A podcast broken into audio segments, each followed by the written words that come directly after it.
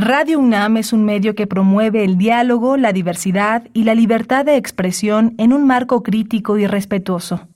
Los comentarios expresados a lo largo de su programación reflejan la opinión de quien los emite, mas no de la radiodifusora.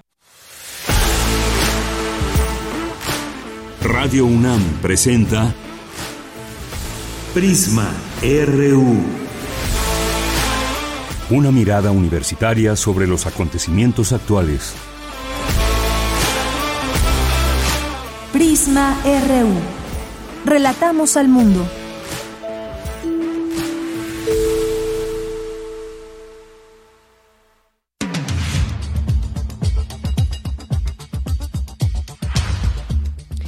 Buenas tardes, muchas gracias por acompañarnos aquí en Prisma RU. Estamos iniciando este informativo el lunes 6 de marzo del año 2023.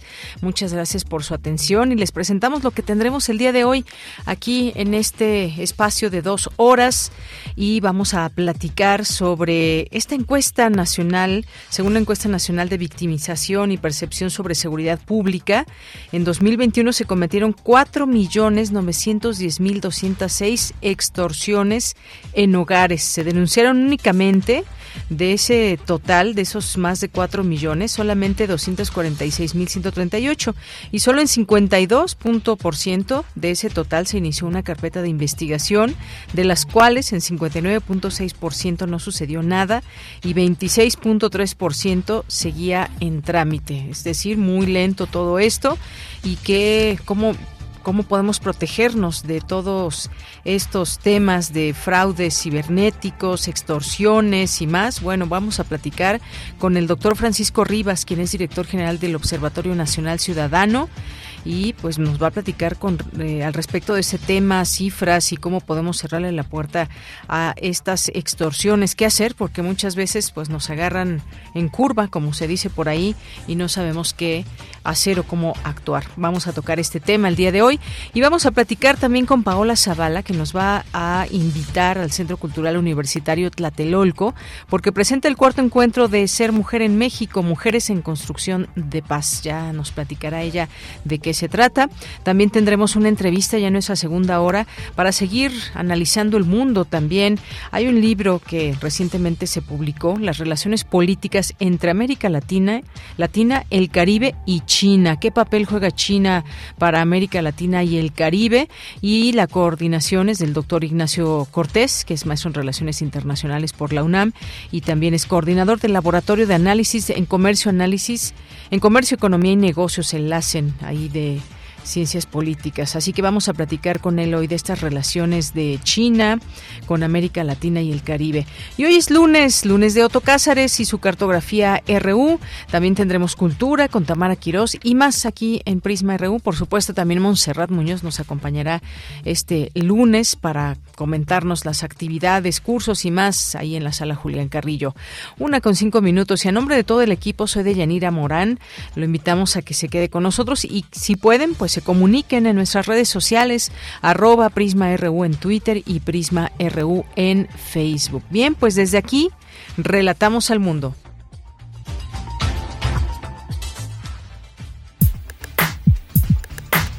Relatamos al mundo. Relatamos al mundo.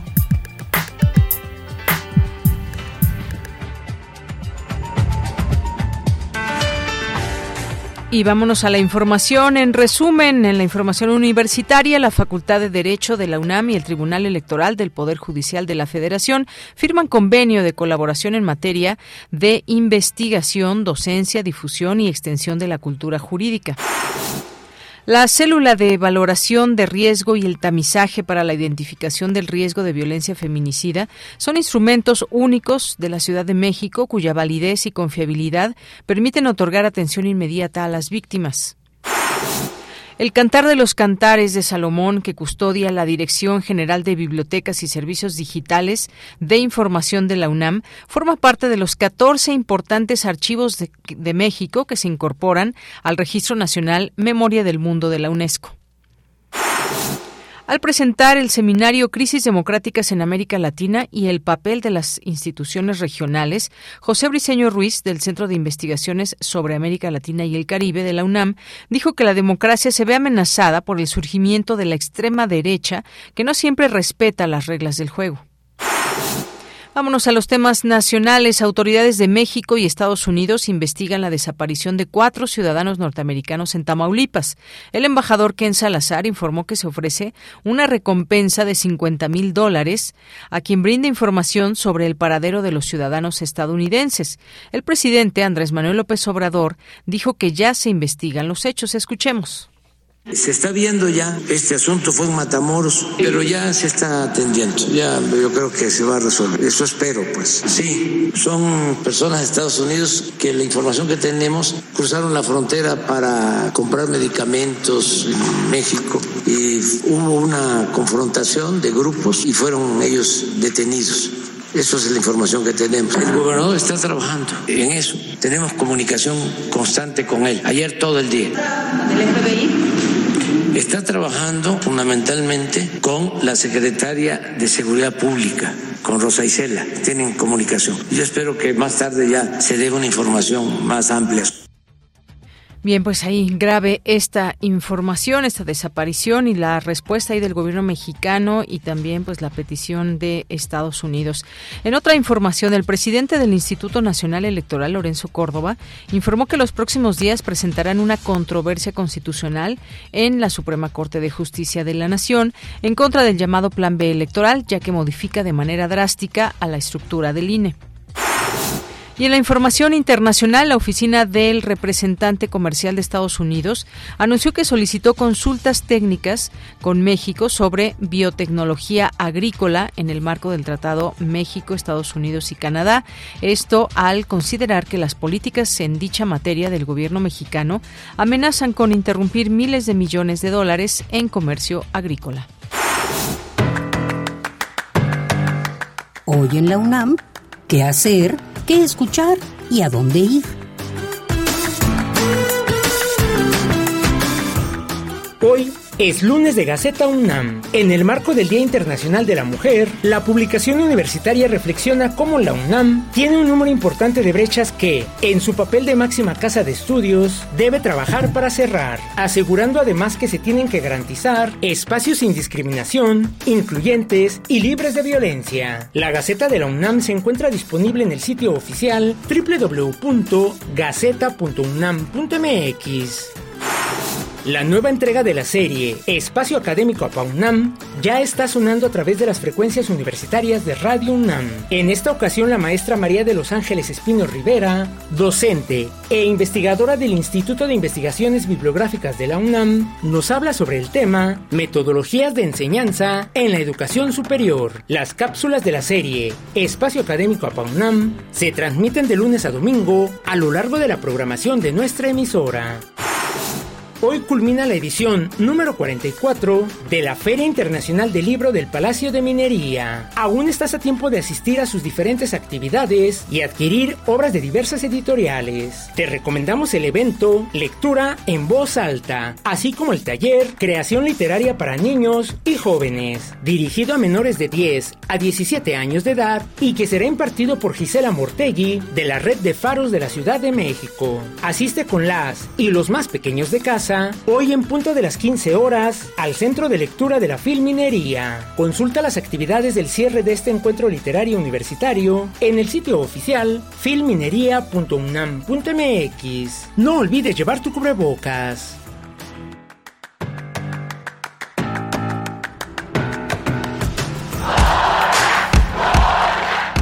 Campus RU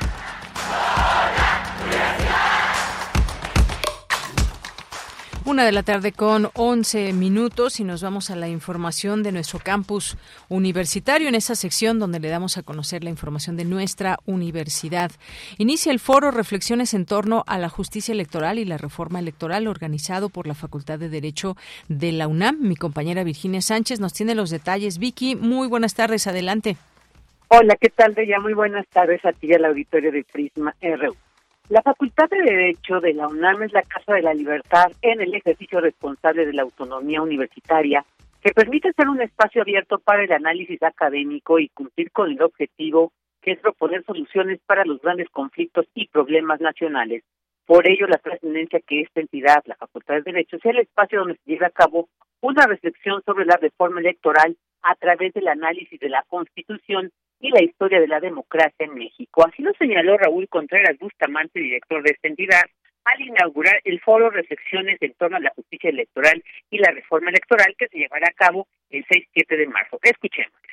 La ingeniería constitucional de México funciona. A veces toma su tiempo, a veces no es lo contundente que desde la academia quisiéramos, pero estamos seguros que habrá de funcionar. Estamos seguros que la Suprema Corte de Justicia y el propio Tribunal Electoral podrán escuchar todo lo que se va a vertir en este foro, en estos en estas mesas en dos días de trabajo muy intenso para resolver estas controversias que permitan que la elección de 2024, que se antoja la más grande y más complicada de la historia de México, pueda desarrollarse en condiciones de certeza y seguridad jurídica.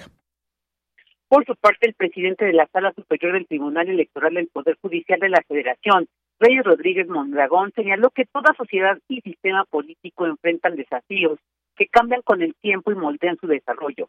Y se debe valorar que durante la consolidación del sistema democrático de nuestro país se ha superado, dijo, la violencia postelectoral por una vía institucional y pacífica. Escuchemos diferentes momentos se han suscitado dudas sobre qué rumbo tomar. Y ha sido un debate no solo entre los especialistas, sino también entre los actores políticos, la academia y la ciudadanía durante la formación y consolidación de nuestro sistema democrático, se dio respuesta a las demandas de pluralidad para incluir a las diversas expresiones sociopolíticas dentro de los cauces institucionales. Gracias al desempeño de las instituciones de administración de elecciones y de justicia electoral, la violencia postelectoral ha dejado de estar presente en la joven democracia mexicana. Como sociedad, fuimos capaces de consolidar mecanismos para resolver conflictos político-electorales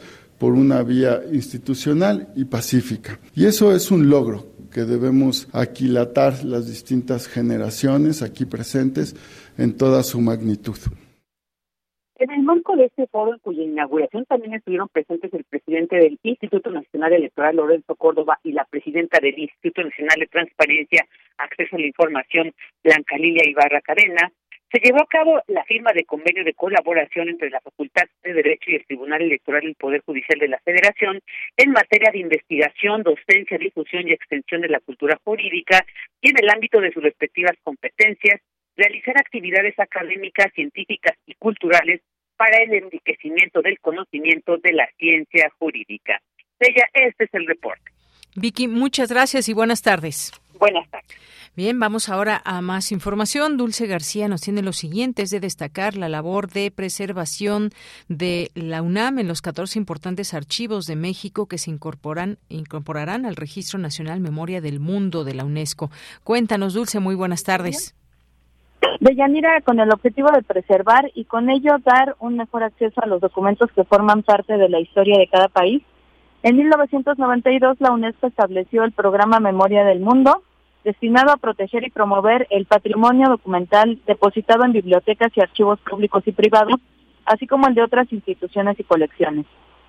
Desde entonces, Deyanira, esa labor ha continuado y este 2023, como bien tú lo comentas, el Comité Mexicano Memoria del Mundo incorporó acervos y colecciones en custodia de instituciones de Guadalajara, el Estado de México, Guanajuato, Aguascalientes, Nuevo León, Morelos y la Ciudad de México, así como de instituciones nacionales, como lo es el Instituto Mexicano de la Radio, el Instituto Nacional de Antropología e Historia, la Universidad Nacional Autónoma de México, el Colegio Nacional, además de los particulares. De esta manera, Deyanira, el Registro Nacional Memoria del Mundo se enriquece con la incorporación de 14 nuevos registros, entre los que figuran colecciones fotográficas, registros audiovisuales y sonoros, expedientes judiciales, archivos eclesiásticos, manuscritos antiguos, partituras manuscritas impresos y otros fondos de valor universal excepcional. De Yanira, entre los acervos fotográficos seleccionados destaca el impreso El Cantar de los Cantares de Salomón, traducción del hebreo por Jesús Díaz de León en la imprenta de Trinidad Pedrosa de Aguascalientes, que tiene custodia la Dirección General de Bibliotecas y Servicios Digitales de la Información de la UNAM. También destacan otros archivos como lo es el de Walter Reuter, eh, conformado por 97 mil imágenes y 52 libros, los archivos compartidos Tres Ríos, que reúnen más de un millón de fotografías documentadas de tres autores, y los registros sonoros de los programas de radio creados y conducidos por Ernesto de la Peña, grabados para el IMER. Igualmente, Yanira se incorpora a este registro el acervo audiovisual del Colegio Nacional, que comprende 5.000 materiales iconográficos, 52.000 fotografías, 25.000 negativos, 10.000 videos y 1.000 audios y además el archivo de la palabra del INA con grabaciones sonoras de entrevistas a testigos de acontecimientos históricos, sociales, políticos y culturales del México revolucionario, moderno y contemporáneo, especialmente el de la Revolución Mexicana. De Yanira se reconoce también a dos archivos judiciales en custodia del Poder Judicial del Estado de México, que son el del juicio sucesorio testamentario en castellano y en náhuatl, promovido por el indio Giuseppe de Santiago, al igual que la acusación de Ignacio Ramírez, en nigromante, eh, por el delito de imprenta. Este último es uno de los primeros documentos conocidos que dan testimonio sobre la libertad de prensa en México. Y bueno, del Poder Judicial de Nuevo León, el documento Ejercer la Medicina sin título, el caso del niño Fidencio, se trata de la denuncia del Consejo de Salubridad de la entidad contra Fidencio Constantino por medicar a las personas sin poseer un título profesional en medicina, una historia peculiar y que además de Yanira forma parte de las leyendas populares de esa región. Con la incorporación de estos acervos, el Registro Nacional Memoria del Mundo suma ya 88 registros en los que destacan las aportaciones de nuestro país y, como bien lo comentamos, las de nuestra universidad. Esta es la información. Bien, pues muchas gracias, Dulce. Gracias a ti, muy buenas tardes. Muy buenas tardes, pues ahí muy importantes archivos de México que se incorporan a este registro nacional Memoria del Mundo de la UNESCO y todo este contenido del cual nos habla Dulce García. Vamos ahora con Cindy Pérez Ramírez. Analizan en la Facultad de Psicología de la UNAM el nivel de riesgo que tiene una mujer de sufrir violencia de género y feminicidio. Cuéntanos, Cindy, muy buenas tardes. ¿Qué tal, Deyanira? Es un gusto saludarte. Muy buenas tardes. Durante la presentación del estudio Valoración del nivel de riesgo de violencia de género a través de la célula de valoración y el tamizaje para la identificación del riesgo de violencia feminicida, la doctora Dolores Mercado, académica de la Facultad de Psicología de la UNAM, detalló la frecuencia e incidencia de riesgo de violencia feminicida por alcaldía, edades de la víctima y agresor, entre otros datos. Cabe señalar que ambos instrumentos se usan en las 27 unidades territoriales de atención y prevención a la violencia, las lunas, centros donde se atienden a las mujeres víctimas de violencia en la Ciudad de México. Hubo en el año 2020 en donde la Magdalena Contreras fue la más alta y la siguiente más alta fue Coajimalpa y se repite el dato en este en el 2021. Entre 20 y 50 años es el 89% de los casos de las mujeres que asistieron a las lunas. Y en cuanto a la persona agresora, también encontramos que esas edades que la relación agresor-víctima fue del 50% con la pareja sentimental y 24% con la expareja, que el lugar del evento de violencia es el 79% el domicilio, 59% de los agresores consume alcohol en tanto, Claudia Benítez Guzmán, directora ejecutiva para una vida libre de violencia de la Secretaría de las Mujeres de la Ciudad de México, indicó que los instrumentos tienen la validez y confiabilidad para la toma de decisiones. Una de sus bondades es que nos permite realizar valoraciones rápidas a través de puntuaciones directas. El resultado se obtiene en minutos y nos proporciona información objetiva acerca de la situación de violencia en la que se encuentran las mujeres en el momento de su aplicación. Les damos un periodo de seis meses, digámosle así, entre el último evento de violencia y el momento en que se aplica. Lo que ha hecho que sean eh, de mucha utilidad en el acceso a la justicia, en el acceso y la procuración de justicia, porque en la unidad de medidas de protección que tienen se utilizan ya para que los jueces y las juezas sepan el nivel de riesgo en el que están las mujeres y por qué requieren las medidas de protección. Deyanira, de acuerdo con las cifras del Secretariado Ejecutivo del Sistema Nacional de Seguridad Pública en su reporte sobre violencia contra las mujeres e incidencia delictiva con corte al 31 de enero de este año, a lo largo del 2022 se cometieron 948 feminicidios, alrededor de 80 por mes. Este es mi reporte. Gracias, Cindy. Muy buenas tardes. Muy buenas tardes. Bien, pues ahí conocer de cerca también todos estos datos, la importancia, la valoración del nivel de riesgo, las situaciones de violencia y sobre todo esta parte también de acceso a la justicia y su procuración, temas de los que seguiremos hablando a lo largo de esta semana y estos espacios, por supuesto. Vamos ahora con Luis Fernando Jarillo porque el presidente de Venezuela, Nicolás Maduro, encabezó un encuentro para celebrar el legado, lo que llamó el legado permanente de Hugo Chávez. ¿Qué tal, Luis Fernando? Buenas tardes. Muy buenas tardes, Deyanira, a ti y a todo el auditorio de Prisma RU. Este domingo el gobierno de Venezuela rindió un homenaje al expresidente Hugo Chávez a una década de su fallecimiento, con un acto que tuvo lugar en el cuartel de la montaña, lugar desde donde Chávez en 1992 dirigió el golpe contra el entonces presidente Carlos Andrés Pérez. El actual presidente Nicolás Maduro conmemoró el aniversario luctuoso acompañado de presidentes y expresidentes de la región invitados como Luis Arce, Daniel Ortega, Rafael Correa, Manuel eh, Zelaya y Evo Morales. Vamos a escuchar al presidente Maduro. Si algo sembró Chávez y si algo podemos nosotros recordar en nuestro comandante es que nos enseñó que la vida de un revolucionario tiene que ser la vida de la alegría, de la esperanza renovada, del optimismo revolucionario, de las ganas de batallar, del enfrentar las dificultades, los obstáculos, siempre con una sonrisa.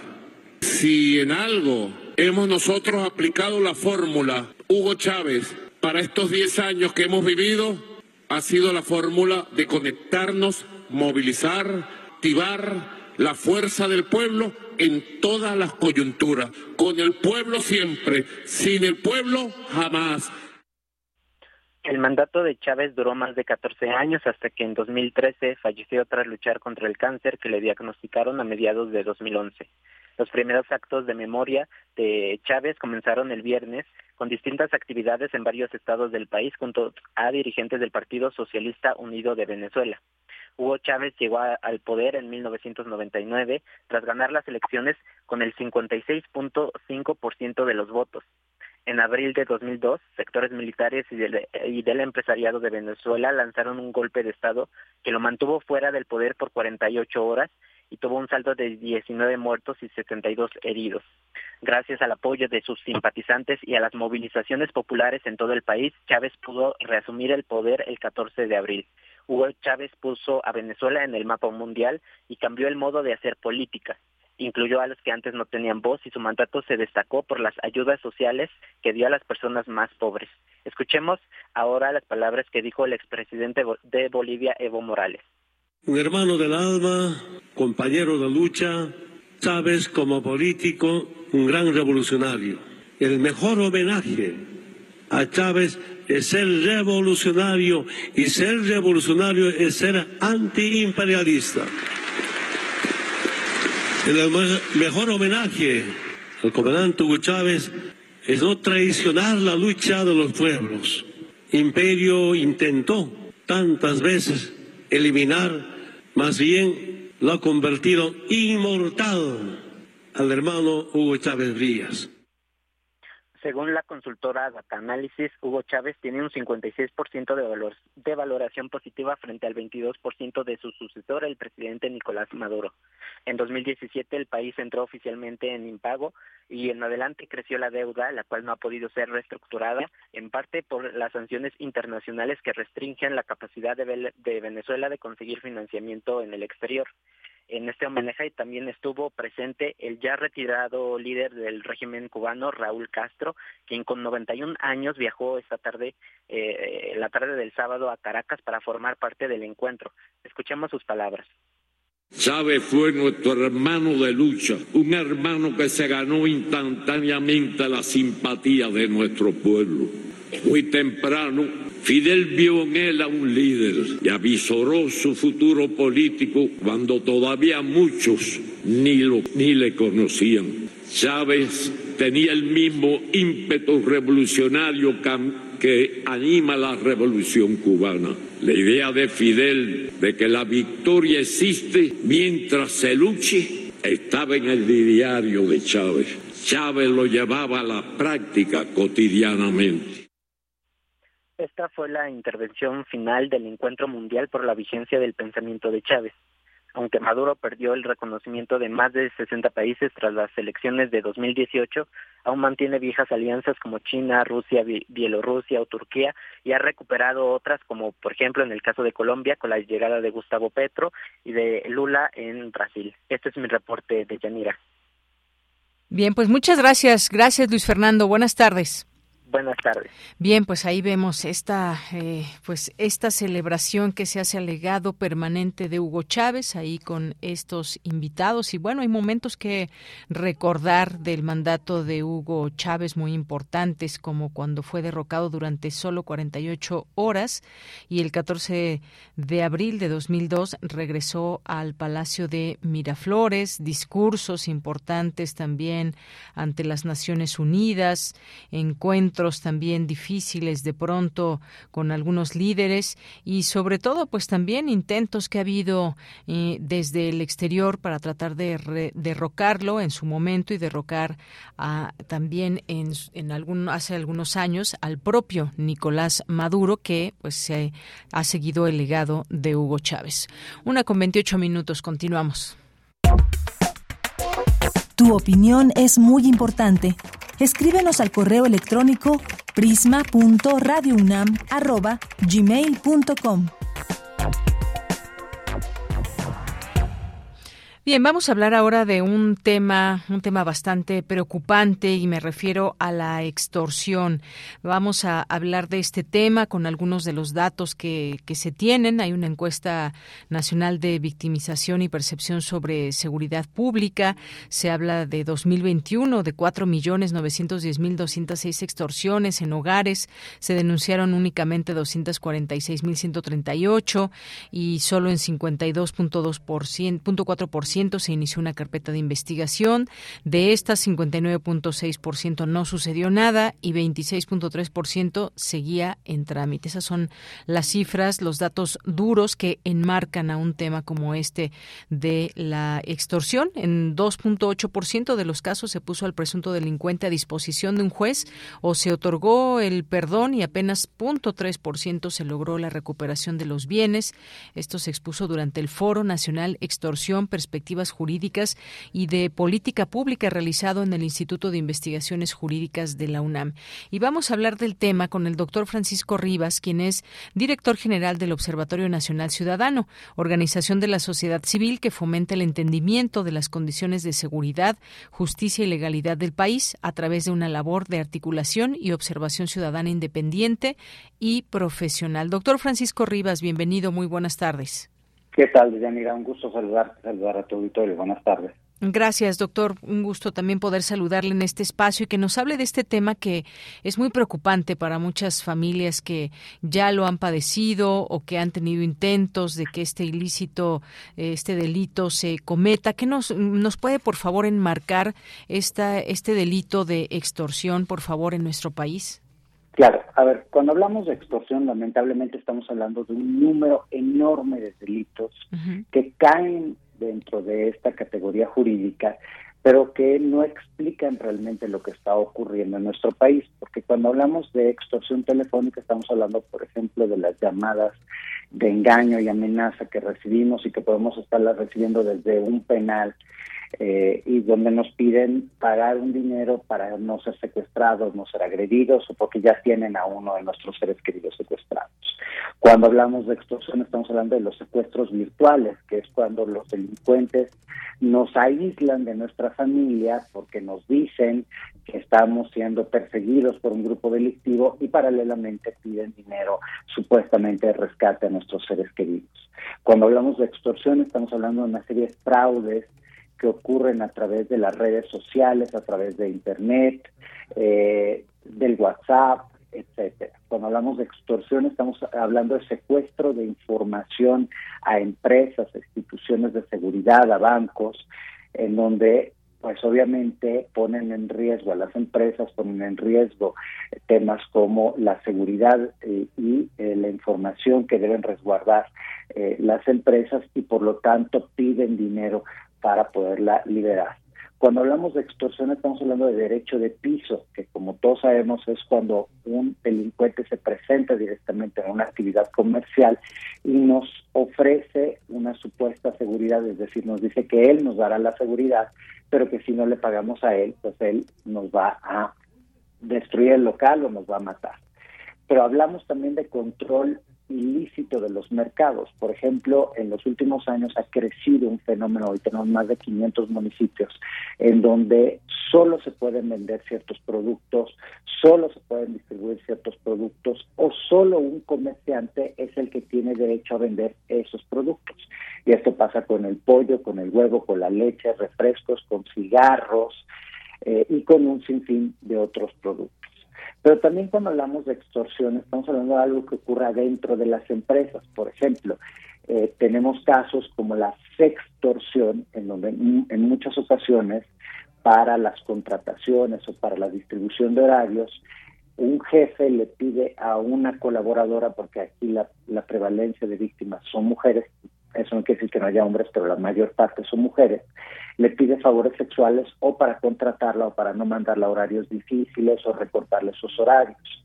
También tenemos casos como lo que ocurre con sindicatos, que por ejemplo el día que presentamos el estudio en noviembre sobre extorsión, eh, nos hablaron 15 empleados de CFE que nos comentaban que para otorgarles vacaciones el sindicato les pedía cinco mil pesos a cada uno de ellos, aunque le tocaran por ley sus vacaciones.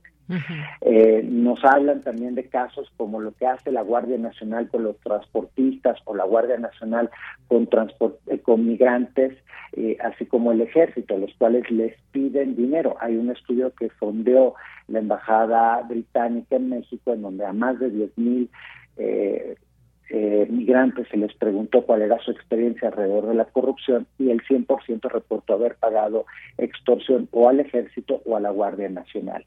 Y por último hablamos tanto del ejercicio que hace la delincuencia organizada en contra de los municipios como lo que hacen autoridades municipales o estatales en contra de ciudadanos y empresas a las cuales les piden dinero para poder otorgar ciertos permisos. Entonces es un fenómeno sumamente complejo que tiene deficiencias en términos de combate legal, porque la ley a nivel federal es de hace 40 años, y entonces obviamente no contempla toda una serie de mecanismos de lo que ocurre el día de hoy, pero tampoco tenemos una estrategia ni tenemos recursos suficientes para combatir este fenómeno delictivo.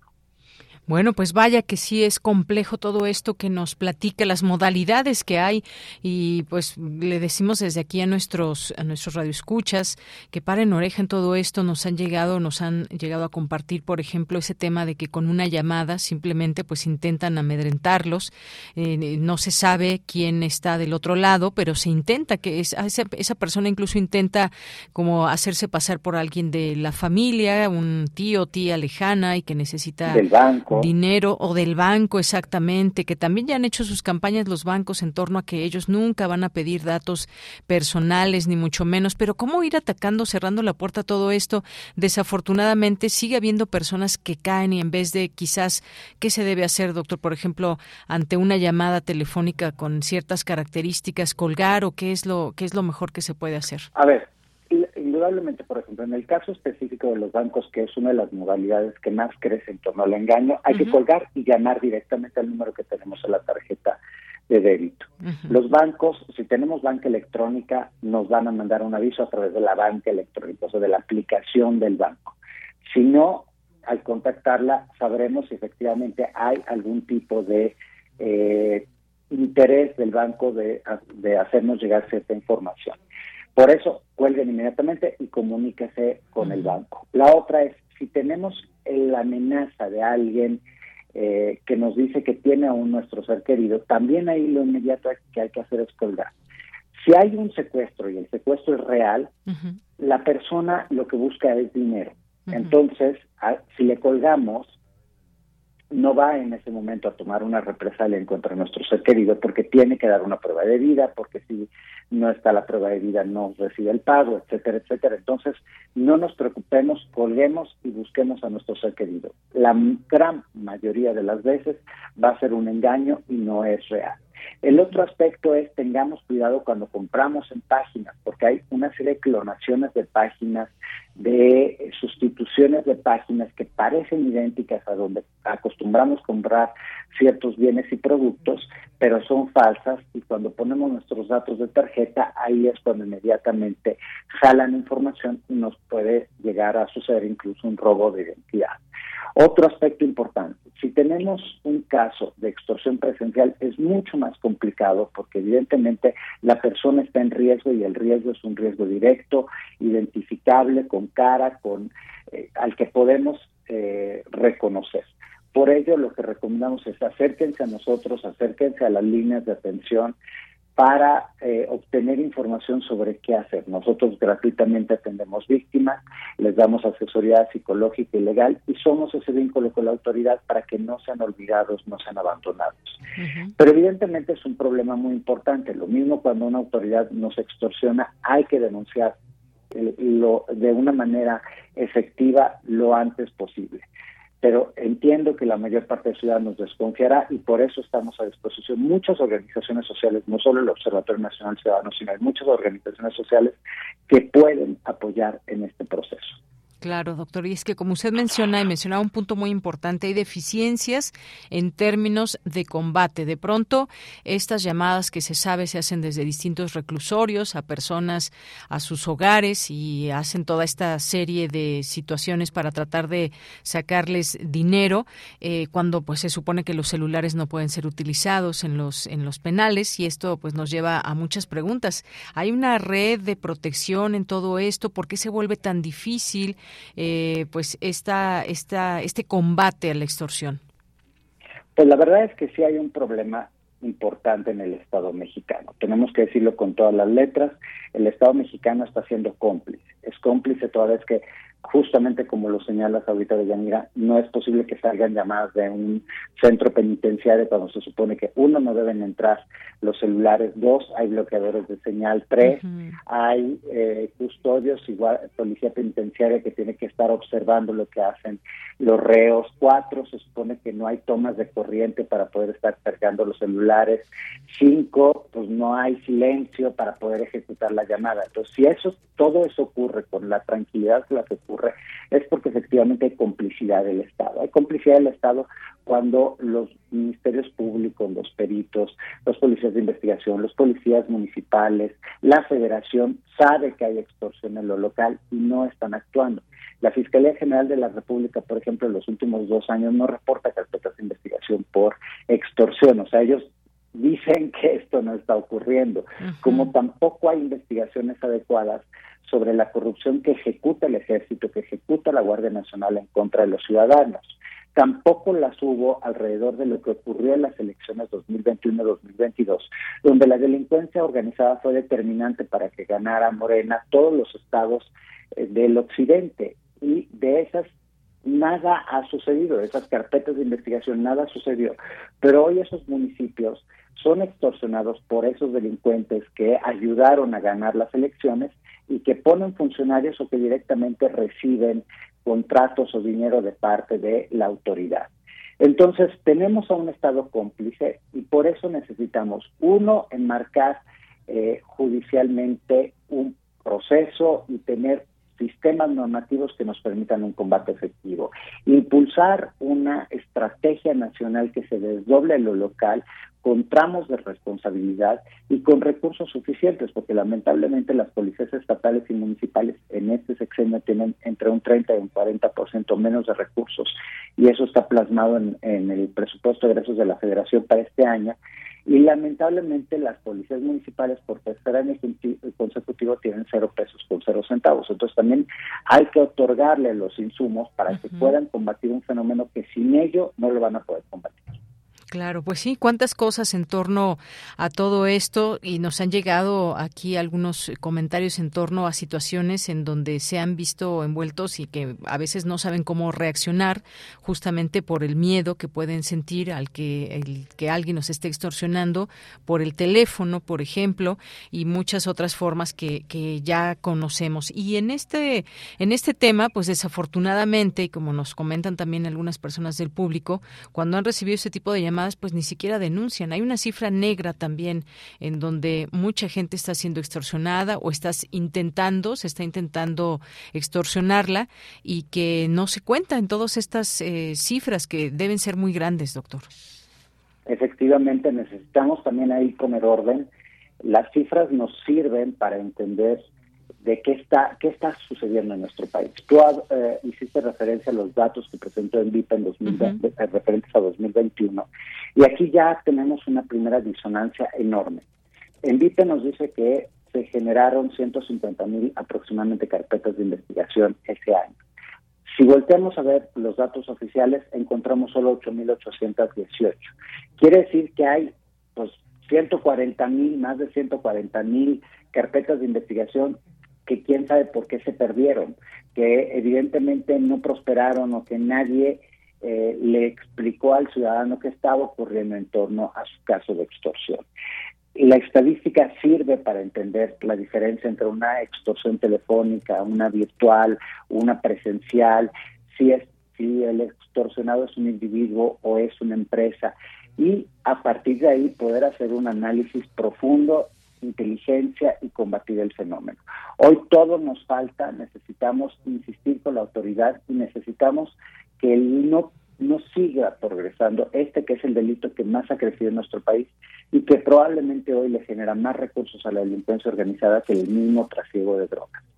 Bueno, pues eh, vaya esta última declaración, doctor, tremenda en cuanto al número de personas que son extorsionadas, pero sobre todo los recursos que se obtienen de ello. Se han hecho algunos esfuerzos, por ejemplo, desde el Consejo Ciudadano, que siempre hizo, bueno, hizo en algún momento una campaña para denunciar a su línea telefónica. Está también el teléfono que pone a disposición, en el caso de la Ciudad de México, el 089 para casos de extorsión telefónica, pero todo esto, pues de pronto puede, si no verse rebasado, por lo menos no atendido como, como se debe, y quizás hacer una plataforma, me parece que ya hay algunos esfuerzos de ir metiendo todos aquellos números de los cuales se reciben este tipo de extorsiones para hacer una gran base de datos y se comience a hacer algo, no sé si ya se haga en este sentido, pero el tener una línea ubicada, digamos el teléfono desde donde llega esa llamada, pues me parece que ahí tenemos una información importante de la cual con la cual se puede hacer algo. Definitivamente el tema es que se quiera hacer, porque hoy la, base existe y existe desde hace más de 20 años, cuando empezaron eh, a crecer el fenómeno de la extorsión. El tema es, eh, a mí me sorprende cuando nos dicen, ah, es que de ese número ya han salido 500 llamadas de extorsión. ¿Qué se ha hecho? Y que se ha hecho. Eh, en algún momento alguien, y hablo de hace dos sexenios, me decía, no, es que con eso hacemos inteligencia. Pues mm ya ahorita deberían de tener tan, tanta inteligencia como para poder erradicar el fenómeno y evidentemente no ha sucedido. Es por la negligencia y la complicidad del Estado. Si nosotros tenemos las bases de datos, tenemos las denuncias, sabemos quién está operando, sabemos cómo está sucediendo la extorsión, no es posible que no lo sepa la autoridad y por lo tanto no es posible que la autoridad esté de manos cruzadas, de manos caídas. Son muy pocos los estados que están haciendo efectivamente algo. Uno de ellos es Baja California Sur, el otro es Guanajuato, el otro es Coahuila, pero en la mayor parte del país se está dejando, se está abandonando a los ciudadanos y es, insisto, la misma autoridad la que está extorsionando. Tenemos unos casos terribles en Guerrero en este momento, en donde la misma fiscalía se está extorsionando a las víctimas que van a denunciar. No, bueno, pues tremendo todo esto. Hoy finalmente, pues, mm, ¿qué dejamos como consejo, doctor? Que sí se hagan estas denuncias, que se tome el número de, de donde se reciben estas extorsiones, hablar al número eh, que cada estado debe tener, ¿qué es lo que nos recomienda en todos estos Yo lo primero que recomiendo, insisto, es pensar en, en el autocuidado. Si es una extorsión presencial, hay que considerarla de una manera diferente a una extorsión telefónica. Si es presencial, yo invito a los ciudadanos a que se acerquen a nosotros para que les podamos ayudar con la autoridad y para que ellos no se tengan que exponer ante eh, pues una situación en donde hay complicidades, donde no sabemos a quién le estamos denunciando, no sabemos si en el momento que vamos a denunciar ya saben que denunciaron y luego nos van a estar levantando, nos van a estar este, agrediendo o incluso privando de la vida.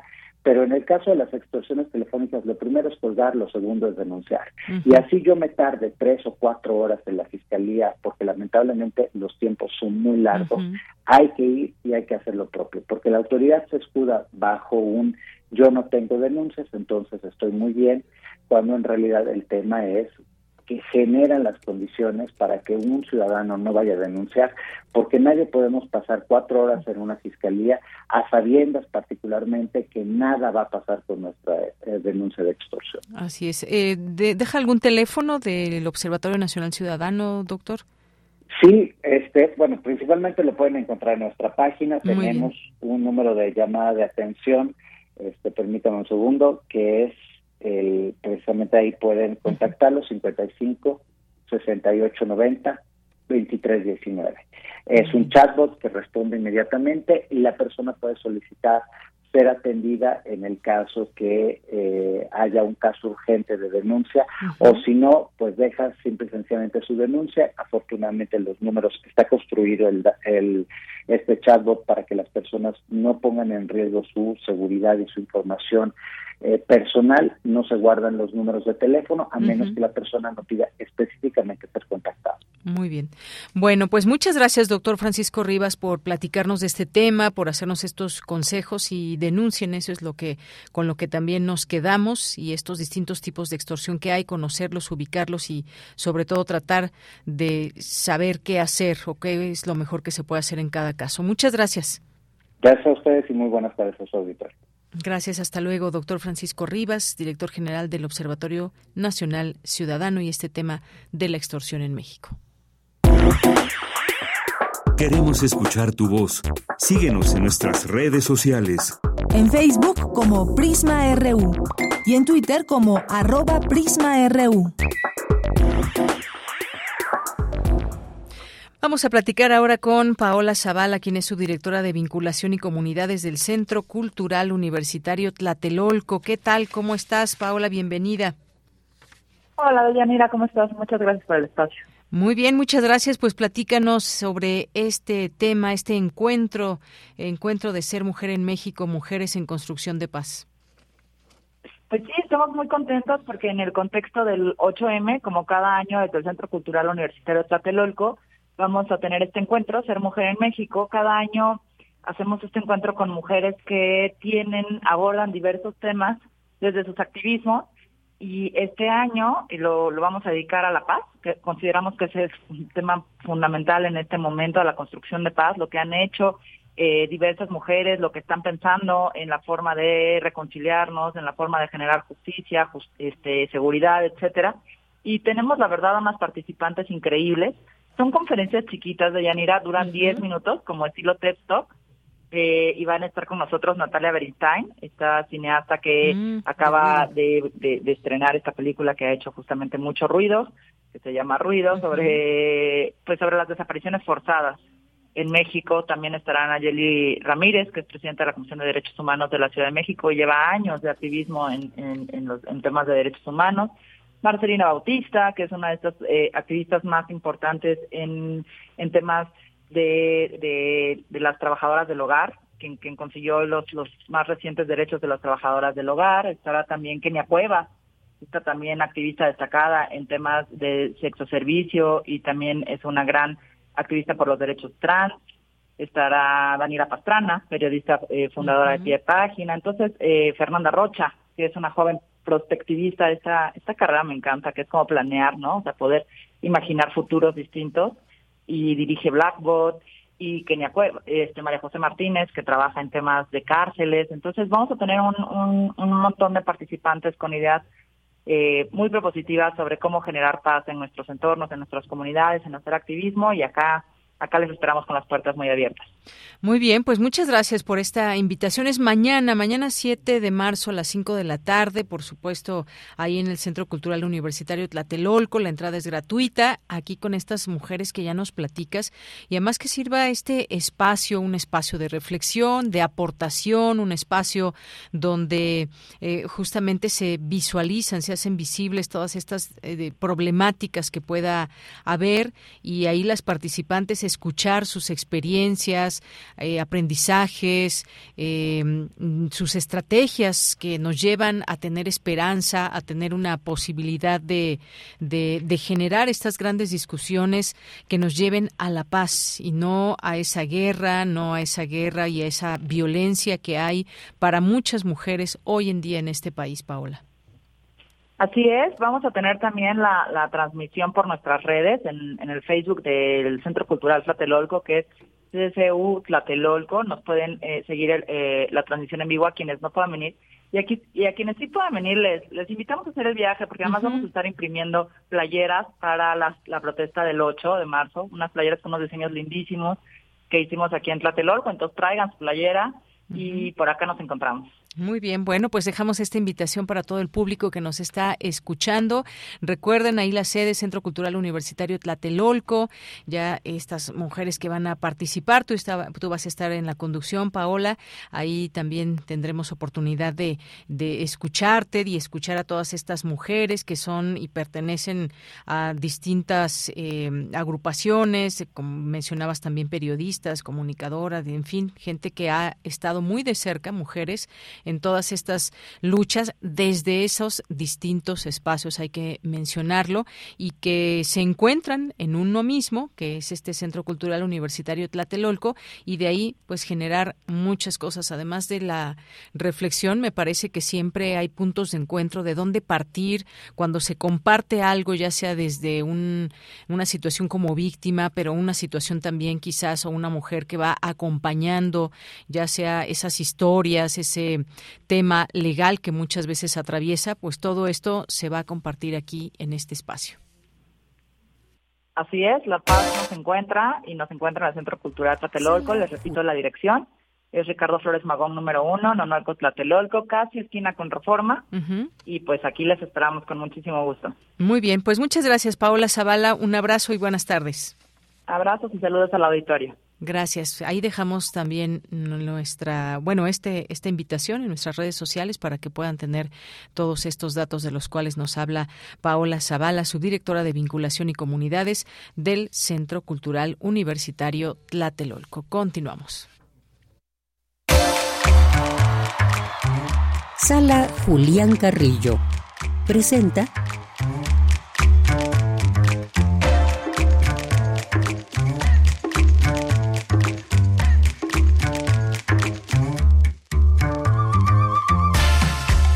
Bueno, pues ya estamos en este espacio, como siempre, como todos los lunes, aquí que nos acompaña Montserrat Muñoz y que además ahora trae un invitado, como nos había prometido la vez pasada. ¿Cómo estás, Monse? Hola, Deyanira, mucho gusto aquí de saludar al equipo, de saludar, de saludar a nuestros radioescuchas, asistentes para todo el globo transmitiendo con el milagro de la Internet. Sepan que aquí estamos, los flechazos culturales en este lunes les damos. Acérquense a la programación de, de la sala Julián Carrillo. Estamos en Facebook, estamos en Twitter. Dudas, preguntas, comentarios para eso, para el espíritu de las artes vivimos para servir. Y un honor también contar ahorita con nuestro invitado de lujo. Él es Sergio Cuellar, es un tremendo actor y les viene a contar, a convencer de que sean el actor principal de su vida y tomen el mundo como un escenario creo yo, pero ya tú nos dirás, Sergio. Sergio, bienvenido. Muchas gracias, eh, gracias por la invitación. Pues sí, todo el, mundo, el mundo es un escenario y los hombres y mujeres solo actores, decía Shakespeare. Y bueno, si no quieren ser actores eh, profesionales, lo que sí podrían es encontrar herramientas para la vida cotidiana, ¿no? Para tener un poco de menos pena en la fila de las tortillas o en la fila del pan y poder tener su Romeo. Entonces, vamos a ver cosas básicas de actuación que les permitirán eh, tener herramientas para la vida cotidiana. Si después quieren lanzarse el estrellato y llegar a Hollywood, pues ya será otra cosa. Claro que sí. Sí queremos, sí queremos. Bueno, lo que deben de saber, y porque Sergio también les está convocando, es que aquí en radio damos cursos presenciales. Entonces, si ustedes están interesados, ya sea en el curso que va a impartir Sergio, solo tienen que escribirnos al correo cursosrunam.gmail.com. Y bueno, pues estas sesiones serán los sábados en la mañanita de 10 a 1, así que les convocamos tengo mucha curiosidad por preguntarte a ti, Sergio, cómo nació la idea de hacer este curso y a quién le serviría, por ejemplo. Pues eh, yo he dado cursos para, para actores profesionales, para tercera edad, para niños, para todas las edades. Y justamente, eh, Luis Angélica y yo pensábamos que podría servirle a todas las personas que eh, tengan herramientas en la vida cotidiana para resolver cosas de la vida cotidiana. La actuación es muy importante y siempre nos dota de, mayor inteligencia emocional, mayor concentración, mayor atención, para resolver esas cosas que nos, nos meten en muchos problemas que son de la vida cotidiana, que tienen que ver con pararse en una oficina y hacer un trámite, ¿no? Y no morir en el intento, este, porque hay 800 firmas y pues quieres matar al, al de la ventanilla. Puedes respirar, hacer un gran ejercicio de imaginación y así no matas a las gentes y este sobrevives, ¿no? Oye, pero aparte estás impulsado a través de, una congregación artística escénica, entonces regálanos tus redes sociales para claro que seguirte. Sí. Eh, desde Facebook es eh, Search, Núcleo de Artes Escénicas, Facebook, y Naescénicas Instagram. Es un eh, foro donde hacemos talleres, cursos, representaciones, eh, conciertos, etcétera. Y allí también tenemos talleristas y tenemos eh, cantantes, actores, pintores y toda la gama de, de artistas para eh, la vida cotidiana también. Oye, eh, Monse y Sergio, yo siempre algo que he admirado mucho de los actores y actrices es justamente como ese dominio de escenario que parecería que nada les da pena, que todo lo tienen bien cuadrado, bien dominado y demás. Eso, eso lo, es también tener un cierto temple. ¿Cómo se aprende todo eso? Pues fíjate que se cree que el actor debería ser extrovertido por naturaleza y hay grandes actores que no lo son. Anthony Hopkins, por ejemplo, Sean Penn, son personas muy introvertidas, eh, incluso que les molesta el asunto este de, estar con mucha gente y si hay herramientas para, para concentrarse, para aislarse en público, ¿no? La famosa soledad en público, que tiene que ver con eh, visualizaciones, con respiraciones. Entonces sí hay técnica para, para plantarse frente a un auditorio y no morir en, el intento. Muy bien. Oye, bueno, que sí nos ha pasado como experiencia personal, de verdad les invito, aquí en Radio UNAM hemos sido también alumnas, por ejemplo, de Sergio Rued, otro Sergio también que hoy estrena obra El Fuego que Ilumina. Si quieren, por favor, venir, es entrada libre, eh, los lunes vamos a tener una temporada con él. Él también está dando el curso de oratoria y de verdad son grandes ambos como actores. Soy su fan, lo reconozco aquí también al aire. Y bueno, pues toda nuestra programación la pueden consultar en el Facebook. Acérquense, Facebook, Sala Julián Carrillo. Van a ver ahí los carteles, los horarios. Mañana tenemos ballet contemporáneo, también el miércoles con el Cineclub Radio Cinema, con el ciclo dedicado a Pasolini. Los jueves estamos con con música de novedad y tradición entre la academia, tintes de jazz, ópera, poesía, entrada libre también a las 8 y bueno, viernes de intersecciones que a las 9, este viernes en esta semana tenemos a la agrupación Las Billys, que es un ensamble vocal dedicado, bueno, como tradición a Billie Holiday, pero ellas hacen sus propias interpretaciones del folclore, canciones originales, está Leica Moshan, las hermanas Boujan, entonces, por favor, cáiganle a nuestra programación, inscríbanse al curso de, Sergio Cuellar, por supuesto. Claro, del sábado 25 de marzo al 29 de abril, los sábados de 10 a 1 tenemos precios módicos y becas y todas las facilidades. Quiero aprovechar también para que invitarlos a una temporada en la Capilla Gótica de una obra que se llama Todos los personajes de Shakespeare que más me gustan, que está los viernes a las 20 horas, los viernes de marzo, aprovechando el viaje. Muy bien. Perfecto. Pues tenemos muchos corazones así palpitantes por y para las artes. Espero nos escuchemos aquí la próxima semana de ella y muchas gracias a todo el equipo y gracias a ti, Sergio. Gracias, gracias por la invitación. Gracias, Monse, gracias, Sergio. Y eh, pues ya ahí tienen una opción para inscribirse al curso o para irlo a ver también en su en esta obra de teatro. Dos eh, de la tarde en punto, nos vamos al corte regresamos a la segunda hora de Prisma RU. Prisma RU. Relatamos al mundo.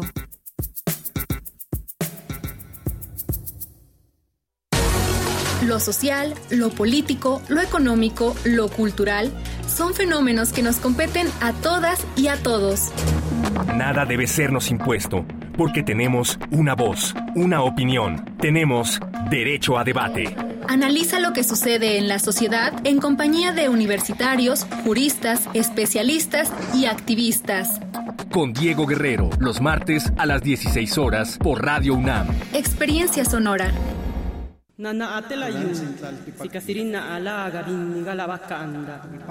Deja que las voces pluriculturales invadan tus oídos. Calme Cali. Séptima temporada. Todos los jueves a las 10 horas por el 96.1 de FM. Retransmisión domingos 15.30 horas. Calme Cali. Una coproducción del Programa Universitario de Estudios de la Diversidad Cultural e Interculturalidad de la UNAM y Radio UNAM. Experiencia sonora. Usar el transporte público en la Ciudad de México es arriesgar tu vida. Viajar en metro en la CDMX es de alto riesgo por la falta de mantenimiento y construcciones mal hechas del desgobierno de Morena. Cuando sentimos el impacto por atrás y empezó a salir harto humo. Yo pensé que el metro se iba a prender todo. Dijo que eran 15 muertos, eran más. Ya han muerto al menos 29 personas y cientos de heridos tan solo en los últimos tres años. Cambiemos la CDMX. Sí hay de otra. PAN. Las modas vienen y se van. Y hoy, el cristal o metanfetamina está de moda, pero lo que viene y no se va son sus efectos dañinos. El cristal quita el hambre y el sueño, provocando alucinaciones y psicosis. Es muy agresivo para el cuerpo y la mente. Ahora el narco le añade fentanilo para engancharte desde la primera vez, y el fentanilo mata. No te arriesgues. Si necesitas ayuda, llama a la línea de la vida, 800-911-2000. Secretaría de Gobernación, Gobierno de México. Hipócrates 2.0 Mantenerse informado es parte importante de la vida. La información nos da la oportunidad de tomar las mejores decisiones, principalmente para la salud. Soy Mauricio Rodríguez, conductor de Hipócrates 2.0, donde cada semana llevamos para ti los mejores contenidos y especialistas en materia de salud. Escúchanos. Hipócrates 2.0, martes a las 18 horas, por Radio UNAM. Experiencia sonora. Queremos escuchar tu voz. Síguenos en nuestras redes sociales. En Facebook como Prisma RU y en Twitter como arroba PrismaRU.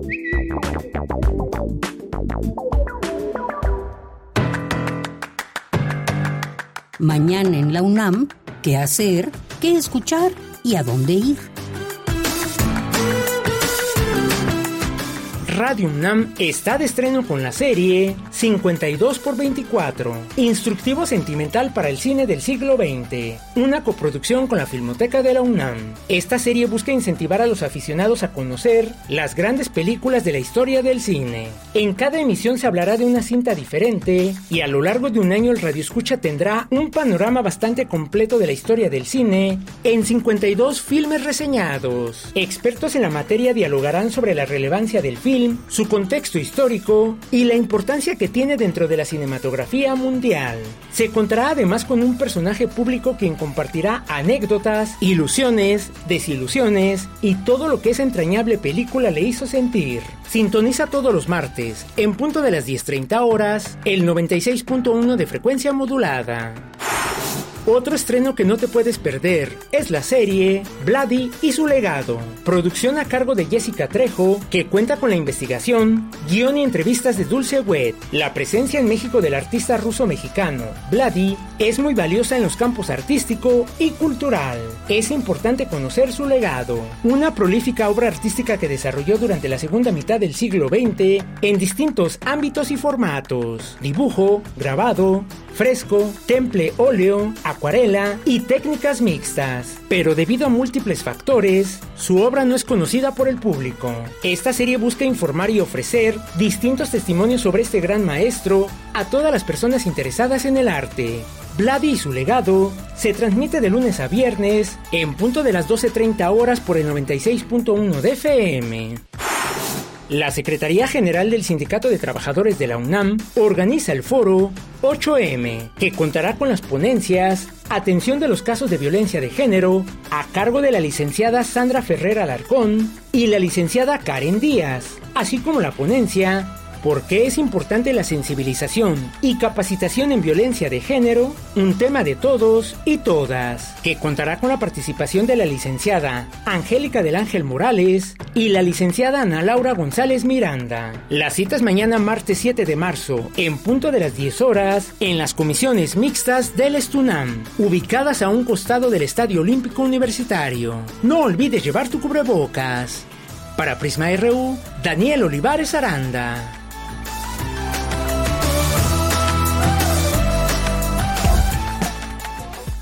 Bien. es muy importante. Bien, estamos de regreso aquí en Prisma RU, 2 de la tarde con 6 minutos. Nos están escuchando en el 96.1 de FM y en www.radio.unam.mx. La revista Proceso hoy en su, en su portada una foto tremenda y un, un eh, elemento del ejército mexicano eh, apuntando a una persona de lo que respecto a lo que sucedió en Nuevo Laredo, quienes reclamaron por la muerte de sus familiares y cuando se llevaban una de estas evidencias que era la camioneta, justamente que fue a la que le fueron hechos estos disparos que atravesaron eh, las ventanas y pues eh, resultaron asesinadas estas personas, estos jóvenes. Bueno, pues vamos a ver qué hay en nuestras redes sociales, agradeciendo siempre que hagan presencia a través de ellas en arroba PrismaRU en Twitter y PrismaRU en Facebook. Le mandamos muchos saludos a Jorge Fra, feliz lunes e inicio de semana, nos dice muchas gracias y para ti también, Jorge. Gracias eh, por aquí esta fotografía que nos dejan y esta invitación que nos dejó Montserrat Muñoz. Y bueno pues ahí esta fotografía también del estudio para que vean a, a Sergio a Sergio Cuellar, quien estará impartiendo este curso del que nos hablaba Montserrat. César Soto, muchos saludos también. Le mandamos saludos a Guerrero, a Rosario. Nos dicen, efecto, si reportamos al 089, si es que nos contestan, nos dicen que ya tienen identificado el número. Pues no, eh, en Guerrero dijo que ellos sí iban a solucionar los problemas. Bueno, pues sí, ese es un, un, problema que vimos ahí con las cifras, que es bastante grave, sobre todo porque muchas personas o una, una buena parte de las personas que son extorsionadas no denuncian. Hay miedo o es una cuestión que tampoco se cree eh, que se vaya a solucionar o incluso el tiempo que se puede llevar y que pueden pasar muchos meses o incluso años para que algo suceda. Eh, pues ahí terrible. Por lo pronto, sigamos estos consejos que nos daba hace un momento el doctor Francisco Rivas en torno, dependiendo el tipo de extorsión que sea, pero muchas de estas llamadas que se hacen desde reclusorios, desde centros penitenciarios, pues con un celular o incluso quién sabe si de estos teléfonos que les eh, permiten hacer alguna llamada para sus familiares salgan esas llamadas y bueno pues reciban en los bolsillos de quién sabe quién el dinero como parte de estas extorsiones. Eh, también muchas gracias eh, Rosario por tu comentario. decíamos también a Mario Navarrete, le mandamos muchos saludos como siempre Mario, muchas gracias. Andrés Mar, saludos a todo el equipo y auditorio de de Prisma RU. Los escucho desde la biblioteca de, de Química, de la Facultad de Química. Andrea, pues muchos saludos y qué bueno que estás en esta, en esta biblioteca de, de Química, donde pues tú haces tus estudios ahí en la facultad y te mandamos muchos, muchos saludos a ti y a quien pudiese estarnos escuchando, tal vez no en la, biblioteca, pero sí en algún otro punto de la Facultad de Química o de nuestra universidad. Muchas gracias. Rebeca Vega también, muchos saludos. Muchos saludos a Jorge Morán Guzmán. Nos dice los archivos son la memoria de una sociedad, por ello es imprescindible conservarlos adecuadamente. Efectivamente, Jorge, es justo así como lo platicas, todos estos archivos que pueden ser visuales, sonoros, en muchos de los casos también, cómo se les puede conservar, han sido parte de la memoria del mundo, justamente de los relatos y del de lo que pasa en el mundo. Gracias, eh, gracias también. Le mandamos muchos saludos eh, a Jorge, que también nos dice el sábado 4 de marzo, la Orquesta Sinfónica del Instituto Politécnico Nacional ofreció un concierto dedicado a la mujer, presentando cinco obras de compositoras mexicanas con la dirección de la maestra Gina Enríquez. Pues muchas gracias por estos datos, Jorge. Eh, un buen inicio de actividades, para ti también, por supuesto. Rosario nos dice, no, el INE es quien da las, los fondos a los partidos para las elecciones o ya se van a rascar con sus propias uñas. Bueno, pues vamos a seguir viendo este tema del cual se dice mucho y a veces adoptamos posturas de que estoy totalmente a favor o totalmente en contra y yo creo que no se trata de eso. Incluso desde el propio INE ha habido voces también disidentes, por decirlo de alguna manera, o que pretenden cambios. En su momento también lo ha propuesto eh, la consejera Carla Humphrey, por ejemplo, que también ha sido una crítica de todo ese protagonismo de Lorenzo Córdoba. Por ahí ha habido alguna entrevista que le o entrevistas que le han hecho entre vistas y demás, ni todo es gris, perdón, ni todo es blanco ni todo es negro. Veamos también las partes grises que hay dentro de esta de esta reforma, lo que dice en argumentos una y otra parte y contrastemos y como ciudadanos me parece que podamos formar una opinión, sobre todo bien informada. David Castillo Pérez, muchos saludos, muy buenas tardes a todos, muchas gracias. Otto Cázares, que en un momento estará por aquí. Eh, Miguel Ángel, radiofónico, su aniversario, su mito y los hombres caño. Ya nos, ya nos platicará de esto Otto en un momento más. Marco Fernández, también muchos saludos. Feliz lunes para ti también, Rosario. Muchas gracias y gracias aquí, dice, recuperando mi esencia, pastel de chocolate con es Bueno, aquí siempre entre Rosario y Mario Navarrete nos traen a los antojos nada más. Muchas gracias. Eh, que bueno, ya hemos probado también en algún momento esas delicias de Rosario y de Mario también. Muchas gracias. Eh, Pablito Sánchez, muchos saludos y saludos a todas las personas que aquí nos vayan escribiendo en nuestras redes sociales. Con gusto siempre les leemos. Y también a Estela P. Molatore, muchos saludos. Arquitectónica Crea, Abel Fernández, que nos dice saludos a todos y muy agradecido por su reportaje sobre Chávez. Esta nota que les pasamos con Luis Fernando y su homenaje de jefes de Estado y dirigentes de izquierda en Latinoamérica. Sí, creo que importante siempre también retomar y conocer más de estos de estos temas. Y a 10 años de la muerte de Hugo Chávez qué ha pasado en Venezuela qué ha pasado con Nicolás Maduro y también intentos que ha habido por derrocarlo hay que decirlo de esta manera. El cuestionamiento también sobre temas de la democracia y muchas cosas más. Muchas gracias, Abel Fernández, y nos vamos ahora a la información en esta segunda hora de Prisma RU. Bien, pues nos vamos con Cristina Godínez. Especialistas abordan el tema de la crisis, de las crisis democráticas en América Latina y el papel de las instituciones regionales. Adelante, Cristina. Buenas tardes, Deyanira. Un saludo para ti y para el auditorio de Prisma RU. Convocados por el Centro de Investigaciones sobre América Latina y el Caribe, especialistas abordaron el tema de los giros a la izquierda o a la derecha en la región. En su intervención, José Briceño Ruiz, investigador del CIALC, habló de las amenazas a la democracia. Que sigue siendo objeto de ataques por diversas fuerzas y por diversos factores, algunas incluso nuevas, como el surgimiento de una extrema derecha que, a diferencia de la derecha liberal democrática latinoamericana, no siempre respeta las reglas del juego. Hay muchas cosas para analizar recientes, el caso de Perú, el caso de Brasil, pero hay otras más, más viejas y todavía vigentes, el caso de Venezuela, el caso de Nicaragua. Y creo que eso es un poco lo que nos une y ver cómo las instituciones regionales, la OEA, la UNASUR, particularmente el Mercosur, han respondido a esas crisis y han tratado de convertirse en mecanismos para su solución. Por su parte, Brigitte Beifen, de la Open University del Reino Unido, se refirió a las crisis de la democracia y la parálisis de las normas democráticas regionales, así como la reacción de la OEA.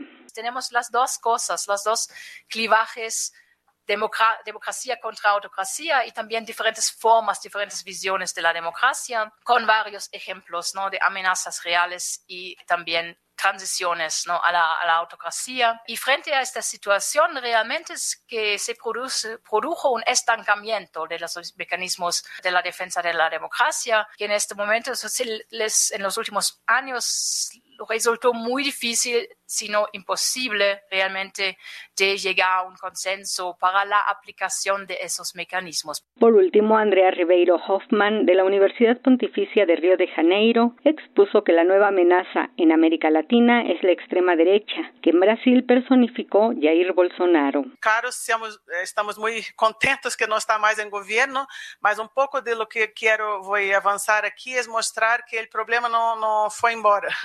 não está terminado, ao contrário, e, e fim vou tentar trazer é, uma discussão de, do problema de, de, como essas organizações regionais podem uh, uh, lidar com este tipo de ameaça, porque como mostrava muito bem Brita, uh, se estava sempre caminhando atrás de, crises e de los novos tipos, tentando de desenvolver novos mecanismos institucionais e, al fim, o que temos hoje é uma parálise, uma incapacidade dessas organizações de lidar com o problema, mas uh, creio que é muito importante que a discussão da proteção e promoção da democracia multilateral, multilateral uh, continue. Deyanira, este es mi reporte. Buenas tardes. Gracias, Cristina Godínez. Buenas tardes. Vámonos ahora a la información internacional a través de Radio Francia. Prisma RU. Relatamos al mundo.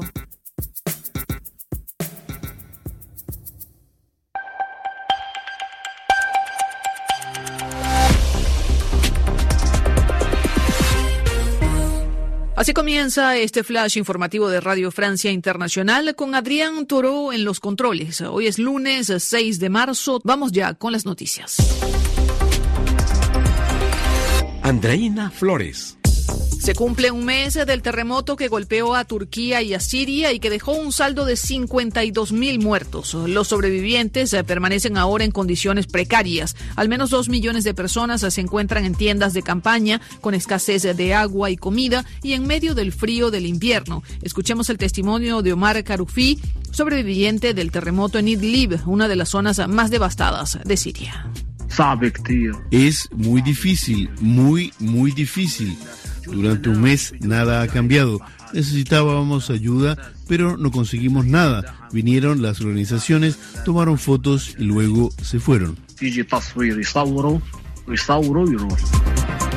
Francia se prepara para una intensa jornada de huelga y manifestaciones de calle este martes en protesta contra la reforma de pensiones que proponen Manuel Macron. Desde el fin de semana ya hay actividades paralizadas en las refinerías. El Senado discute el proyecto, pero aún queda por debatir el polémico artículo 7 que propone retrasar la edad de retiro de 62 a 64 años.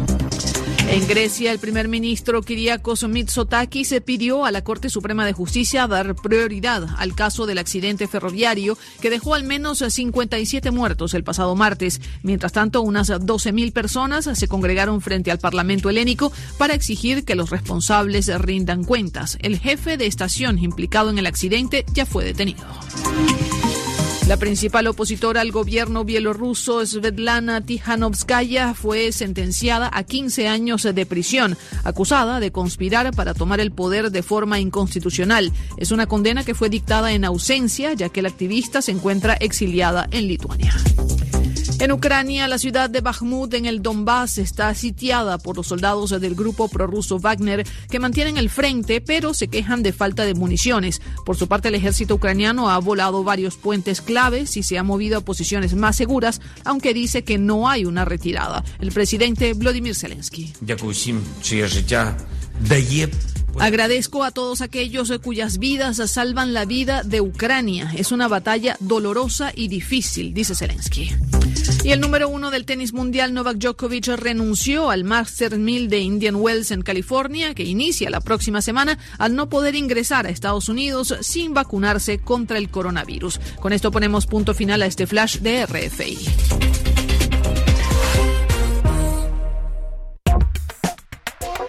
Tu opinión es muy importante. Escríbenos al correo electrónico prisma.radiounam@gmail.com. Sigamos en los temas internacionales. Vamos a platicar de un libro, Las relaciones políticas entre América Latina y el Caribe, el Caribe y China. Un libro coordinado por el doctor Martínez Cortés, quien, quien es maestro en relaciones internacionales por la UNAM, licenciado en economía por la Facultad de Economía de la UNAM y también licenciado en relaciones internacionales por la Facultad de Ciencias Políticas y Sociales de la UNAM y es coordinador del Laboratorio de Análisis en Comercio, Economía y Negocios, el LACEN de la UNAM y también colaborador en distintos medios de comunicación. Y bueno, pues doctor Martínez Cortés, bienvenido, buenas tardes. Gracias, doctor. Bueno, espero que le entendamos bien porque ahorita no le logré escuchar muy bien. Me gustaría que nos platique sobre este este libro porque pues cuál es el papel de China en el mundo. Como sabemos, se ha convertido en un importante eh, eh, pues digamos un como decían antes los los tigres asiáticos y demás, pero además también un contribuyente al desarrollo global, eh, también defensor del orden internacional, según damos cuenta en este en este en la introducción del libro, un constructor de paz. ¿Cómo lo situamos a China con América Latina y el Caribe, doctor? Eh, China fue un papel relevante Híjole, doctor, tenemos, vamos a tener que llamarle otra vez porque no le logramos escuchar muy bien y pues lo que queremos es justamente entender bien de qué va este libro y poder platicar sobre el mismo. Yo hablaba de esto que significa China para el mundo. ¿Qué significa China para el mundo?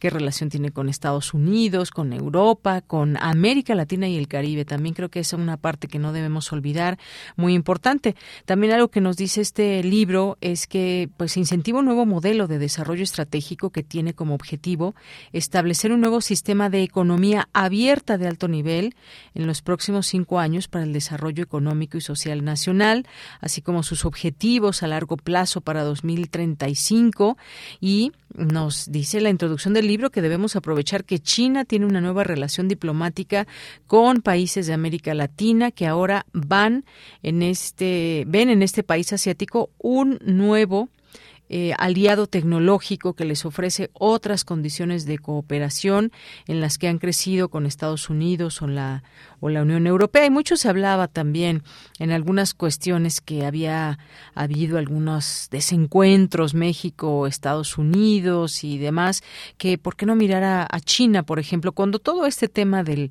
por ejemplo, del Telecán, del Temec y todo estos eh, estos tratados, pues se hablaba ahí de ponerse de acuerdo. Siempre todo esto tiene que convenir a las partes involucradas y el papel de China, pues sin duda siempre eh, muy cauto, siempre observando qué pasa en el mundo para que se pueda eh, pues para que se pueda tener una relación con este país.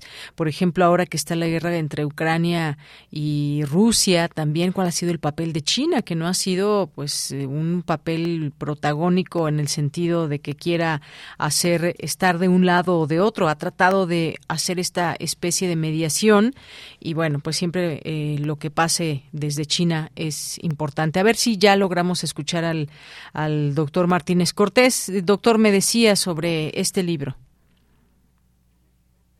Doctor, ¿me escucha? Doctor, ¿me escucha? Muy buenas tardes. Bueno, creo que tenemos ahí problemas con eh, la comunicación. Doctor, ¿ya me escucha? Le estaba, nos estaba platicando del libro. Sí, en este libro se detalla el quehacer de China en la política internacional y su efecto en la economía mundial. Eh, hace una semana precisamente eh, China presentó un plan de pacificación en esta invasión de Rusia a Ucrania y de igual forma impulsa eh, una iniciativa global de seguridad. Es muy importante destacar, Deyanira, que en estos días en China se está llevando a cabo un evento que se conoce como las dos sesiones, donde de ahí emanan una serie de iniciativas en torno a, por supuesto, el interior de China, pero con un, enorme impacto internacional.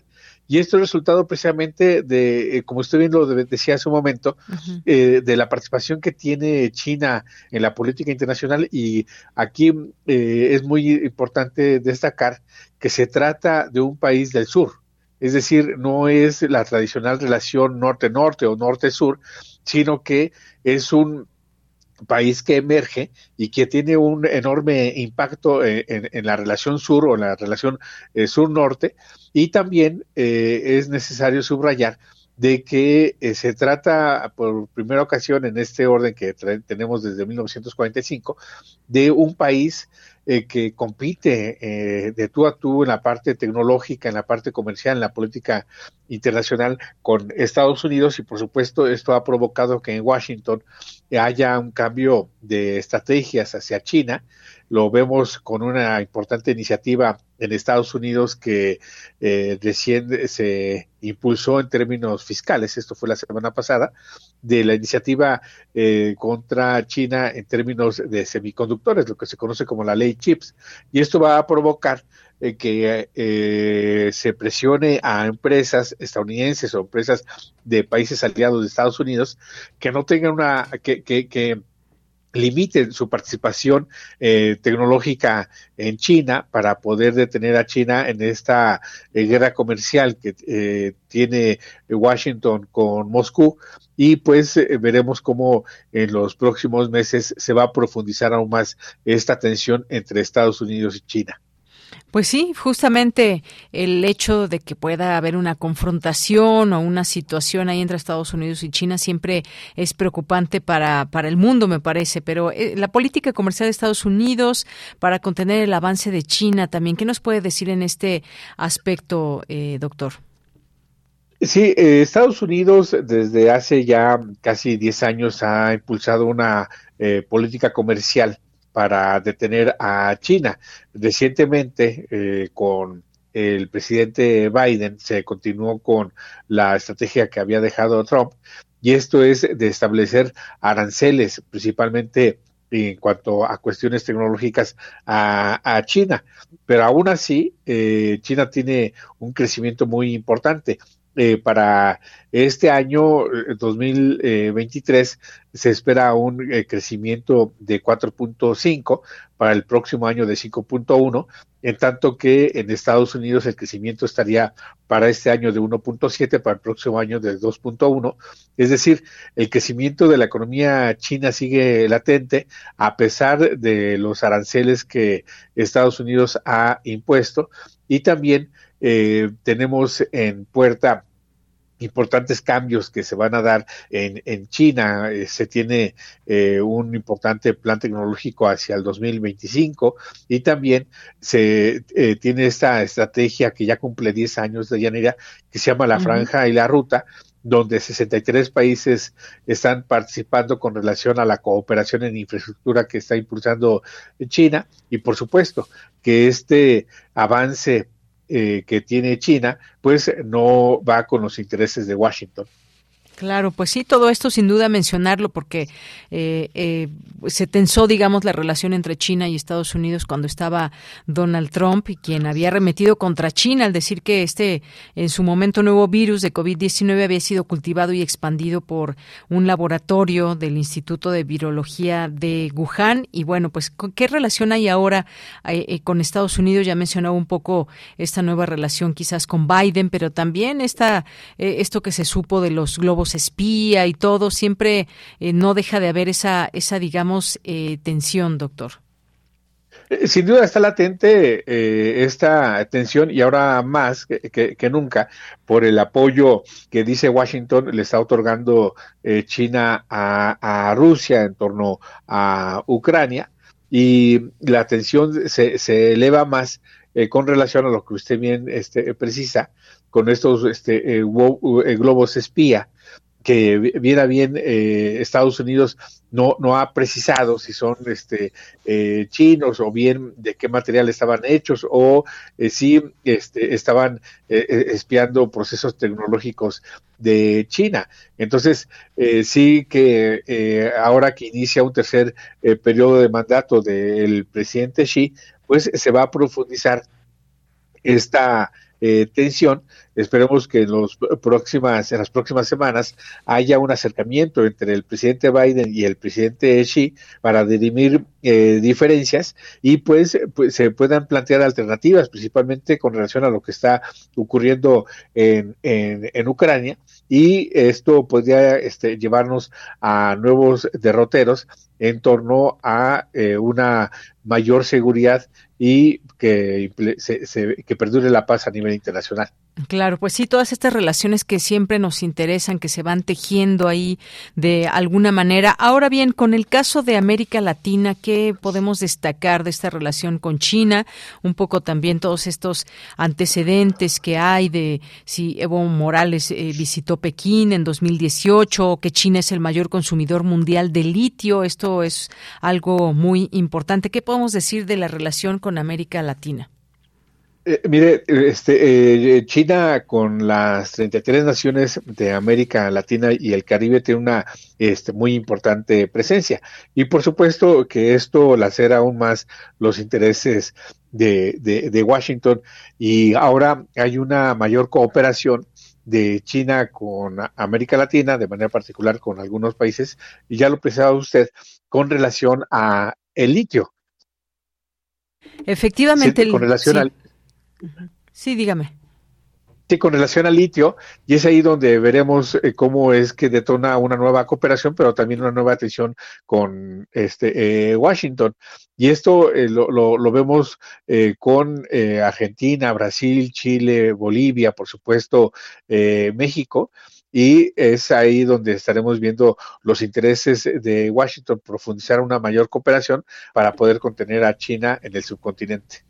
Muy bien, doctor. Pues muchas gracias por platicarnos de este libro que usted coordina y que lleva por nombre Las relaciones políticas entre América Latina, eh, la Latina, el Caribe y China. Siempre, pues, este, este país que eh, de pronto, pues, con toda su tecnología, eh, su mano de obra y demás, pues, ha alcanzado un llegar a todos los mercados prácticamente y siempre hablar de, de los productos chinos nos lleva a muchas, eh, pues a muchas polémicas incluso también en torno a cómo destaca este país y las relaciones que se van tejiendo también. Este tema de la geopolítica, por ejemplo, el papel que juega eh, cuando hay un conflicto como el que con las características del de Rusia y Ucrania o cuáles son las intenciones que pueda haber de China de expandiendo, con qué países hace amistad, con qué países hace acuerdos, digamos, comerciales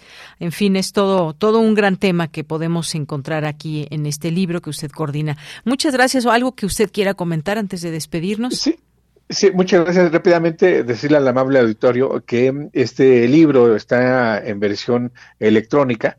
Igual eh, hay este, eh, tres libros más, uno de economía e inversión que coordina el, doctor Enrique Dussel, otro de eh, medio ambiente que coordina la doctora Yolanda Trápaga y uno más sobre cultura e historia que coordina la doctora Iljana Arzovska y estos cuatro libros están disponibles en el repositorio del Centro de Estudios México-China, el Sechimex, de nuestra universidad. Ahí el amable auditorio lo puede, puede bajar estas obras, entre otras, y poder analizar aún más la participación de China en el ámbito internacional. Claro que sí. Pues muchas gracias, doctor. Muchas gracias por estar en este espacio. Buenas tardes. Le agradezco. Muchas gracias. Hasta luego. Bueno, pues fue ahí el doctor Ignacio Martínez Cortés, quien eh, es parte de, coordina el Laboratorio de Análisis en Comercio, Economía y Negocios, en la CEN de la UNAM, es catedrático, es maestro en Relaciones Internacionales y bueno, pues todo esto que nos platica sin duda interesante y si tienen más, eh, tienen interés por conocer más a detalle sobre esto que nos ha platicado y estas obras, pues ya lo pueden encontrar también en electrónico este libro, Las Relaciones Políticas entre América Latina el Caribe y China. Y bueno, pues antes de irnos con Otto Cázares, algunos temas también que tienen que ver con otros países y México. En este caso, militarizar la frontera, propuesta injerencista de legisladores de Estados Unidos, dice el presidente Andrés Manuel López Obrador el día de hoy.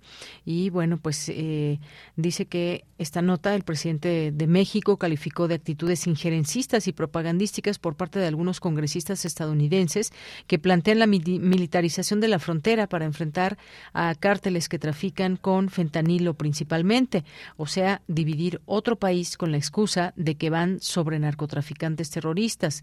Desde luego es pura propaganda, dice el presidente, sin embargo hay que estar rechazando todas esas pretensiones de intervencionismo. México es un país independiente y soberano, esto durante su conferencia de prensa que también se refirió a las críticas del exfiscal general de Estados Unidos bajo la administración de Donald Trump, Bill Barr, en un artículo en Wall Street Journal asegurando que nosotros toleramos a los grupos del narcotráfico. Y ya saben, ese tema que causa mucha pues mucha controversia y además también ahora con todo lo que se vivió con el juicio contra García Luna, pues que parecería que desde aquí por supuesto que hay una situación muy grave, pero ¿qué pasa con todo ese trasiego de drogas que llega o quién lo permite, por dónde llega todo ese fentanilo, por ejemplo, que, que dicen y que ya la directora de la DEA hacía alusión? Parecería que en Estados Unidos no pasa nada con respecto a este tema y pues creo que es un problema como muchos otros que se tienen bilateral. Este es uno. La migración, por ejemplo, es otro de ellos. Y bueno, esta nota también internacional eh, otra nota dice, Juan Pablo II sabía sobre abusos desde que era cardenal, según revela una investigación. Y bueno, pues ya saben, mucho escándalo también todo, con todo esto, con un papa que fue tan querido en el mundo. Y ahí es que apareció un libro, Máxima Culpa, de, eh, que dice Juan Pablo II lo sabía. este libro, escrito por la periodista Eke Overvik, que será publicado en Polonia el próximo 8 de marzo, revela que el papa Juan Pablo II, fallecido en 2005, y canonizado en 2014, conocía los abusos a menores en la Iglesia Católica Polaca años antes de convertirse en pontífice y en pontífice y que los encubrió. Su colega periodista Michal Gutowski, quien condujo una investigación sobre el mismo tema transmitida en la cadena de televisión TVN, recopiló documentos que a su juicio prueban que Carol Boftila conocía y encubrió casos de curas pederastas dentro de la Iglesia, aun cuando era cardenal en Cracovia. Según las pesquisas, el entonces cardenal había trasladado a los sacerdotes a otras diócesis, incluso eh, de otros países como Austria, para asegurarse de que no se produjera ningún escándalo. Bueno, pues esto como parte de algunos de los temas internacionales y continuamos.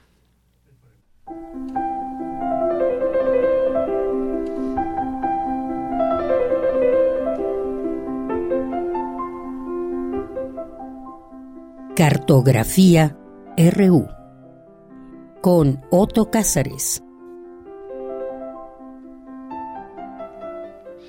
Bien, pues nos vamos ahora con Otto Cázares, que además, bueno, pues recién estrenó una exposición que ya pues nos invitará de nueva cuenta, pero pues por lo pronto acudimos a él por esta cartografía RU del día de hoy. ¿Cómo estás, Otto? Buenas tardes. Estoy encantado de saludarte, querida Deyanira, y de, bueno, volver a invitar a que me visiten en la exposición La caricatura como operación filosófica o libro de las tonteorías, que está en el Fondo de Cultura Económica, el Centro Cultural Bella Época.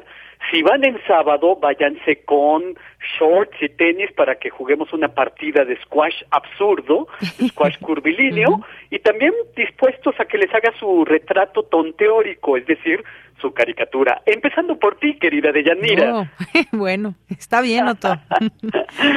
pues miren, en esta ocasión traigo algunas reflexiones radiofónicas respectivas a Miguel Ángel Buonarroti, del que ahora se habla mucho porque algunas de sus piezas andan en exposición por acá, pero hoy es su aniversario y hoy quiero hablar de su mito y de los hombres caño que lo circundaron.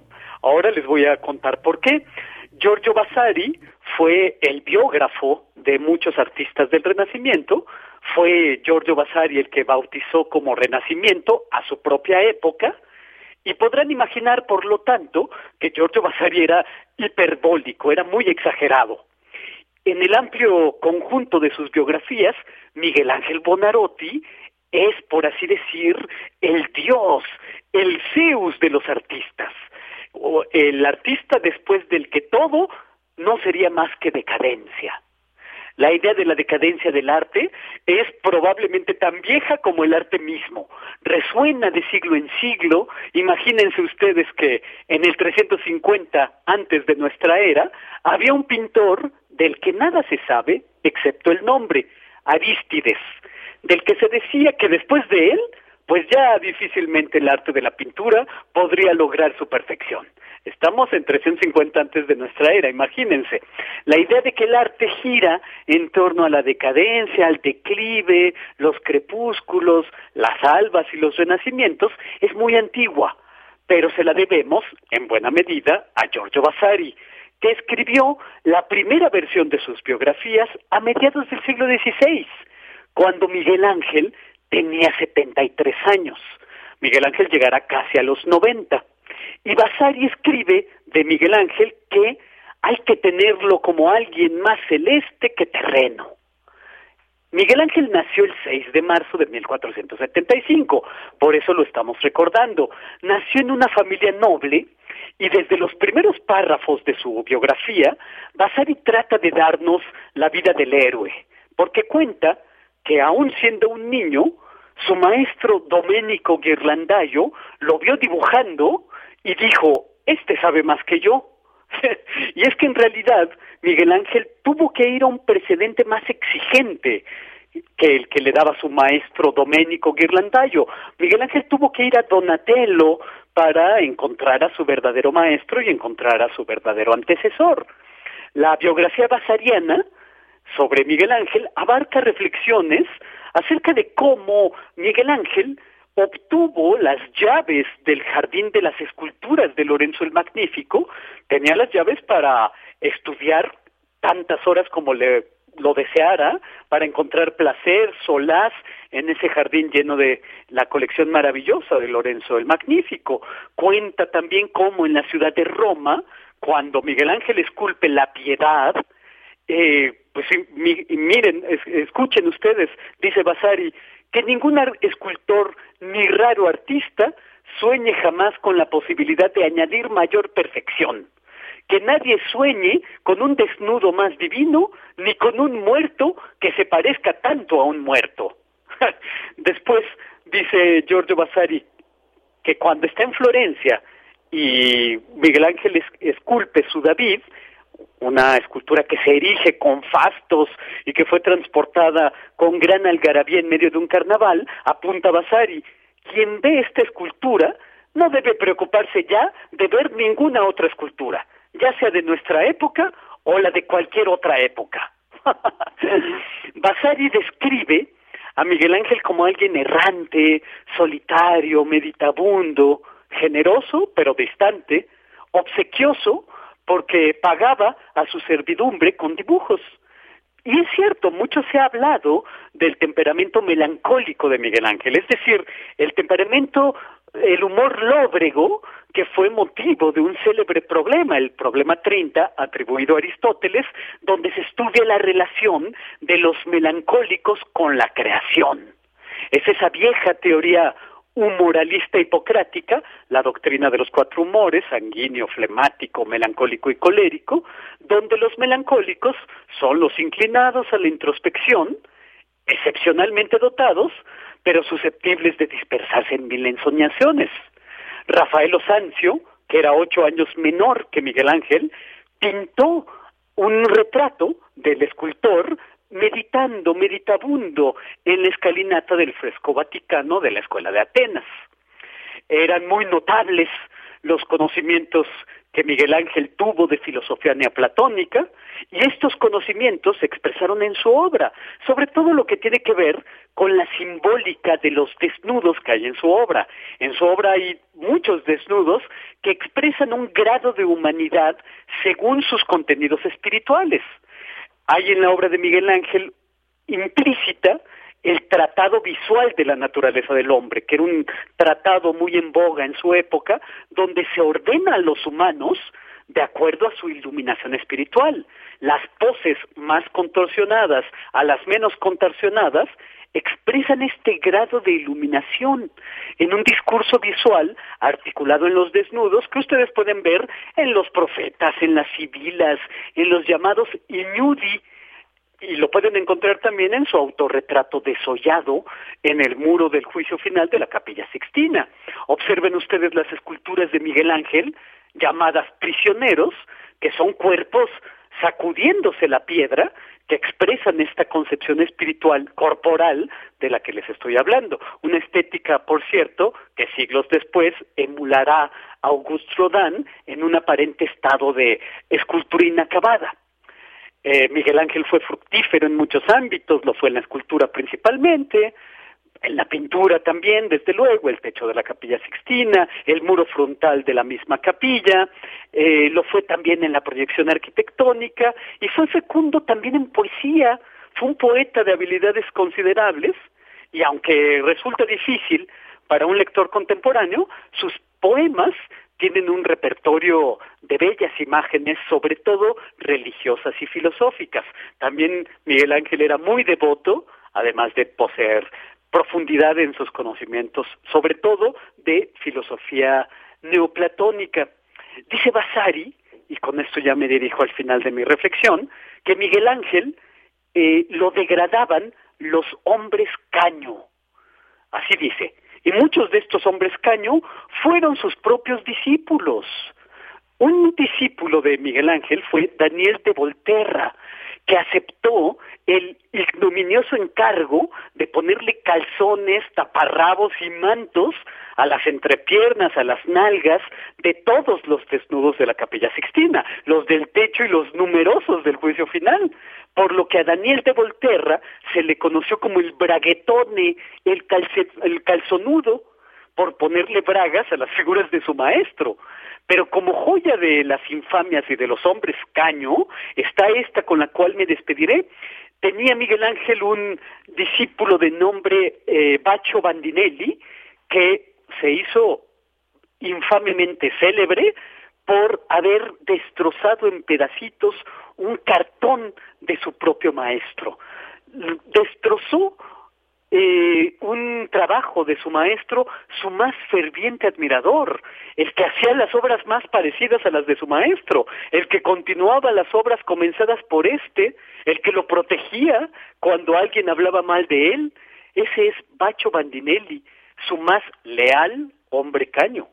Y con esto yo celebro un aniversario más de Miguel Ángel Bonarotti, al que no tienen que ir a ver al Sumaya, o no exclusivamente, vayan a verlo desde luego, pero también vayan a verlo a la Academia de San Carlos, donde hay una réplica que trajo consigo Manuel Tolsa del Moisés y de la Noche, o vayan a verlo a la Plaza Río de Janeiro, donde hay una réplica del David. Y esto es lo que yo tengo que decir este lunes 6 de marzo de 2023 como un homenaje radiofónico a Miguel Ángel Bonarotti. Bien, pues muchas gracias, gracias como siempre, Otto, un gusto escucharte y ya nos veremos también en la exposición, por supuesto, y como nos dices, llevar ahí ropa cómoda y pues para divertirse también, aprender y estar ahí en esta exposición que nos muestras ahí. Eh, danos la dirección, recuérdanos, por favor. Eh, pues la dirección es Tamaulipas 202, es el Fondo de Cultura Económica Rosario Castellano, Centro Cultural Bella Época, eh, Colonia Condesa, y pues los horarios son bastante amplios porque la librería, si mal no recuerdo, abre sus puertas a las 10 de la mañana y la cierra a las 10 de la noche. y pues en todo este tiempo puede ver, podrá verse la exposición, tendrá una duración de un mes, una semana, en la que intercalaré algunos eventos, porque por ejemplo el sábado estaré haciendo retratos tonteóricos eh, a partir de las 5 de la tarde y en 15 días también tendremos un evento, eh, presentaremos algún proyecto editorial, de modo que siempre estaremos engarzando algunas actividades ahí en el marco de la exposición. Muy bien, perfecto. Pues ya queda todo esto anotado y dicho para nuestros radioescuchas. Gracias, Otto. Será magnífico encontrarlos por allá. Un abrazo y muchas gracias. Seguro que sí. Muchas gracias. Hasta luego. Continuamos. Bye. Prisma RU. Relatamos al mundo. Bien, pues nos vamos ahora a Cultura con Tamara Quirós. Cultura RU. Yanira, como siempre es un gusto saludarte y saludar al auditorio de Prisma RU, a las y los que nos escuchan a través de las frecuencias de Radio UNAM, ya sea en el 96.1 de FM o en Internet en radio.unam.mx. Esta tarde tenemos información de un evento que se realiza en el Museo Universitario del Chopo. Les comparto que el Festival Lit and Luz 2023 es una colaboración cultural entre artistas de México y Chicago. Y para darnos más detalles de Lit and Luz, nos acompaña en la línea Esteban King, el esbocero de este evento. Esteban, bienvenido a este espacio radiofónico. Platícanos más detalles de este encuentro, un poco del contexto, desde cuándo surge y qué es lo que se genera. Claro, bueno, este, pues el Festival Litan Luz es eh, un intercambio cultural entre México y Estados Unidos y que consiste en una serie de actividades que se llevan a cabo primero en Estados Unidos, en la ciudad de Chicago, y luego en la Ciudad de México en distintos espacios. De hecho, este festival, eh, digamos que su punto central es eh, poner en diálogo a personas que vienen del ámbito de las letras, de la novela, la narrativa, el ensayo, la poesía, con creadores y creadoras del ámbito de las artes visuales, la música, el performance, la danza, y a partir de estos diálogos generar tanto una serie de piezas que se presentan eh, en vivo, este es el caso de lo que acontecerá el 11 de marzo en el Foro del Dinosaurio del Museo del Chopo a las 7 de la noche, pero que también digamos que a lo largo de toda la semana contempla eh, charlas, presentaciones de cine, eh, conferencias, conciertos. Entonces, bueno, el festival es toda una semana de eventos, podríamos decir, multidisciplinarios, con creadores tanto de México como de Estados Unidos. Y un poco el espíritu es pues borrar tanto las fronteras disciplinares, digamos, y poner a todas estas personas de distintos ámbitos en comunicación creativa, pero también acercar eh, a los creadores y las creadoras, así como a las audiencias, tanto de México como de Estados Unidos. Oye, sobre esta edición del 2023 hay un tema, ¿no? Un eje central que es revisión. ¿Podrías platicarnos de esto y cómo se ha trabajado en torno a este tema? Claro, bueno, justamente el, punto de partida de esta edición es que las personas que colaboran y participan pudieran repensar sus propias prácticas, sus prácticas literarias, artísticas, tal vez de vida incluso, a raíz de lo que nos aconteció en la pandemia, ¿no? A esta crisis eh, global de, de salud, esta crisis pues eh, que nos afectó a todas y a todos, pues la idea era un poco partir de estos años de encierro, estos años muy difíciles para todas las personas, para repensar nuestras prácticas eh, artísticas y el papel del, del, arte y la literatura en la sociedad.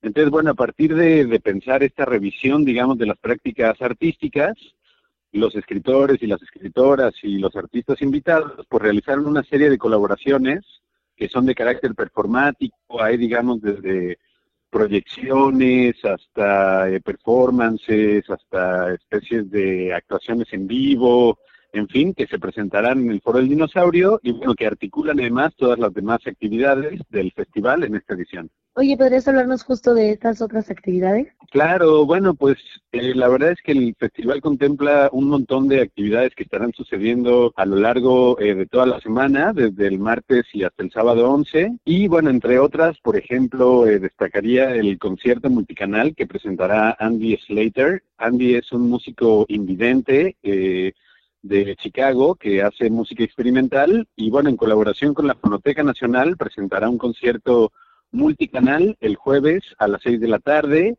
Eh, también algunas de los artistas eh, participantes van a presentar una charla en el Museo Universitario del Chopo el jueves a las 6 de la tarde donde van a discutir precisamente la importancia de la multidisciplina en su práctica artística. Y bueno, sin embargo, también hay eh, charlas en la increíble librería, en el Centro Cultural Elena Garro, que giran en torno a la experiencia de eh, las poetas queer feministas que participan en la expedición y bueno, finalmente pues el gran, digamos, cierre, el gran evento principal es el, el Light Show que se presentará en el Museo del Chopo el sábado 11 de marzo. Esteban, precisamente sobre este último evento que se realizará el 11 de marzo, ¿qué nos puedes compartir, no? ¿Por qué sería imperdible? Y también un poco, pues, hacer la invitación a la gente que nos esté escuchando a través de estas frecuencias para que acuda al Foro del Dinosaurio y eh, conozca más de la propuesta de estos artistas. Claro, bueno, pues invitar a todo el auditorio de Radio UNAM a que asista a todas las actividades del festival. Eh, se pueden visitar en la página oficial, de hecho, que es litluz.org, y también seguir en el Instagram, que es arroba makelit, uh, con K. Y eh, bueno, lo que encontrarán eh, a lo largo de la semana, pero principalmente el, sábado, pues es un gran despliegue de eh, artistas que están intentando romper con las barreras disciplinarias. Habrá artistas que presentan estas colaboraciones desde un punto de vista performático, habrá gente que está más en la experimentación musical, pero bueno, creo que lo, lo más interesante es que ya se pueden ver estas colaboraciones que realizan, por ejemplo, una joven poeta, como es el caso de Yolanda Segura, con una eh, artista de origen eh, latino de Chicago, como es el caso de Victoria Martínez, pero también estará Héctor Jiménez, un artista de Guadalajara que se dedica más a la exploración corporal eh, realizando una, una, animación en stop motion con la poeta Marty McConnell de Chicago. Eh, la bailarina Aura Riola trabaja con otro poeta de Chicago también. Eh, y entonces, bueno, creo que toda persona interesada en los cruces entre, el, entre la literatura, el arte, la poesía, el cine, la música, pues puede ver este tipo de presentaciones que integran diferentes partes de las artes y de la literatura, pues en un evento de carácter performático. Por supuesto, y diferentes perspectivas, ¿no? También intercultural, de cierta forma. Sí, totalmente, totalmente. Creo que es muy rico justo pues este rompimiento de las barreras disciplinares, pero también pues ver cómo las personas de Estados Unidos y México pues pueden hacer estas colaboraciones tan fructíferas y ricas. Eso, muy bien. Esteban, pues nada, muchísimas gracias por tomar la llamada y por ampliarnos eh, la información acerca de este festival.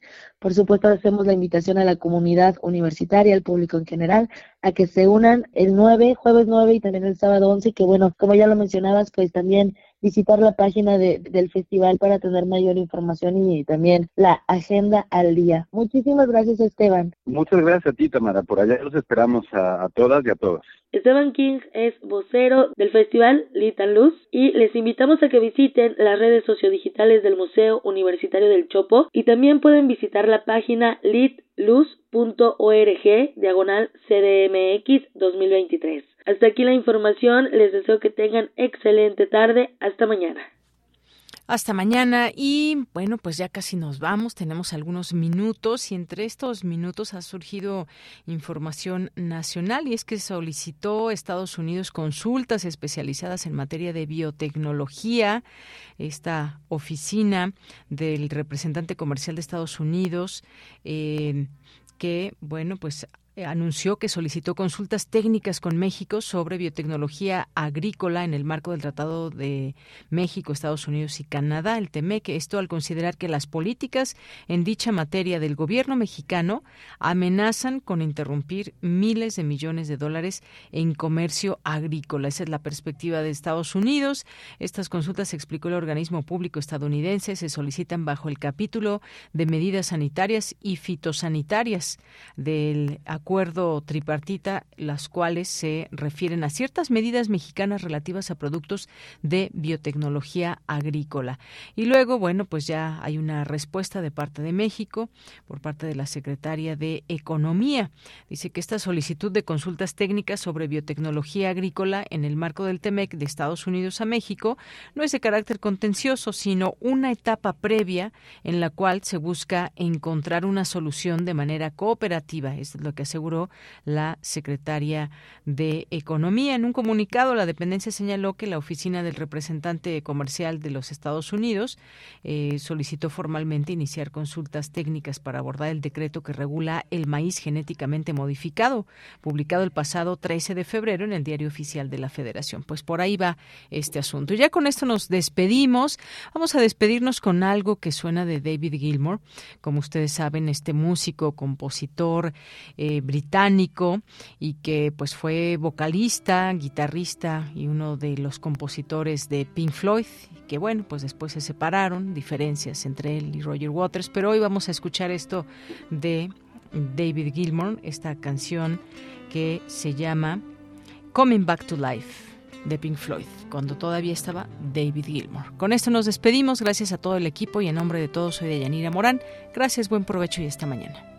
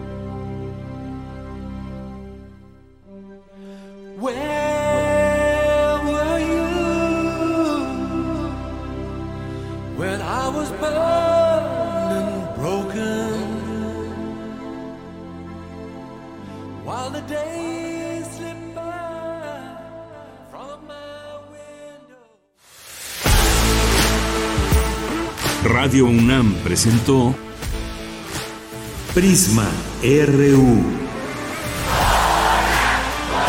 Una mirada universitaria sobre los acontecimientos actuales.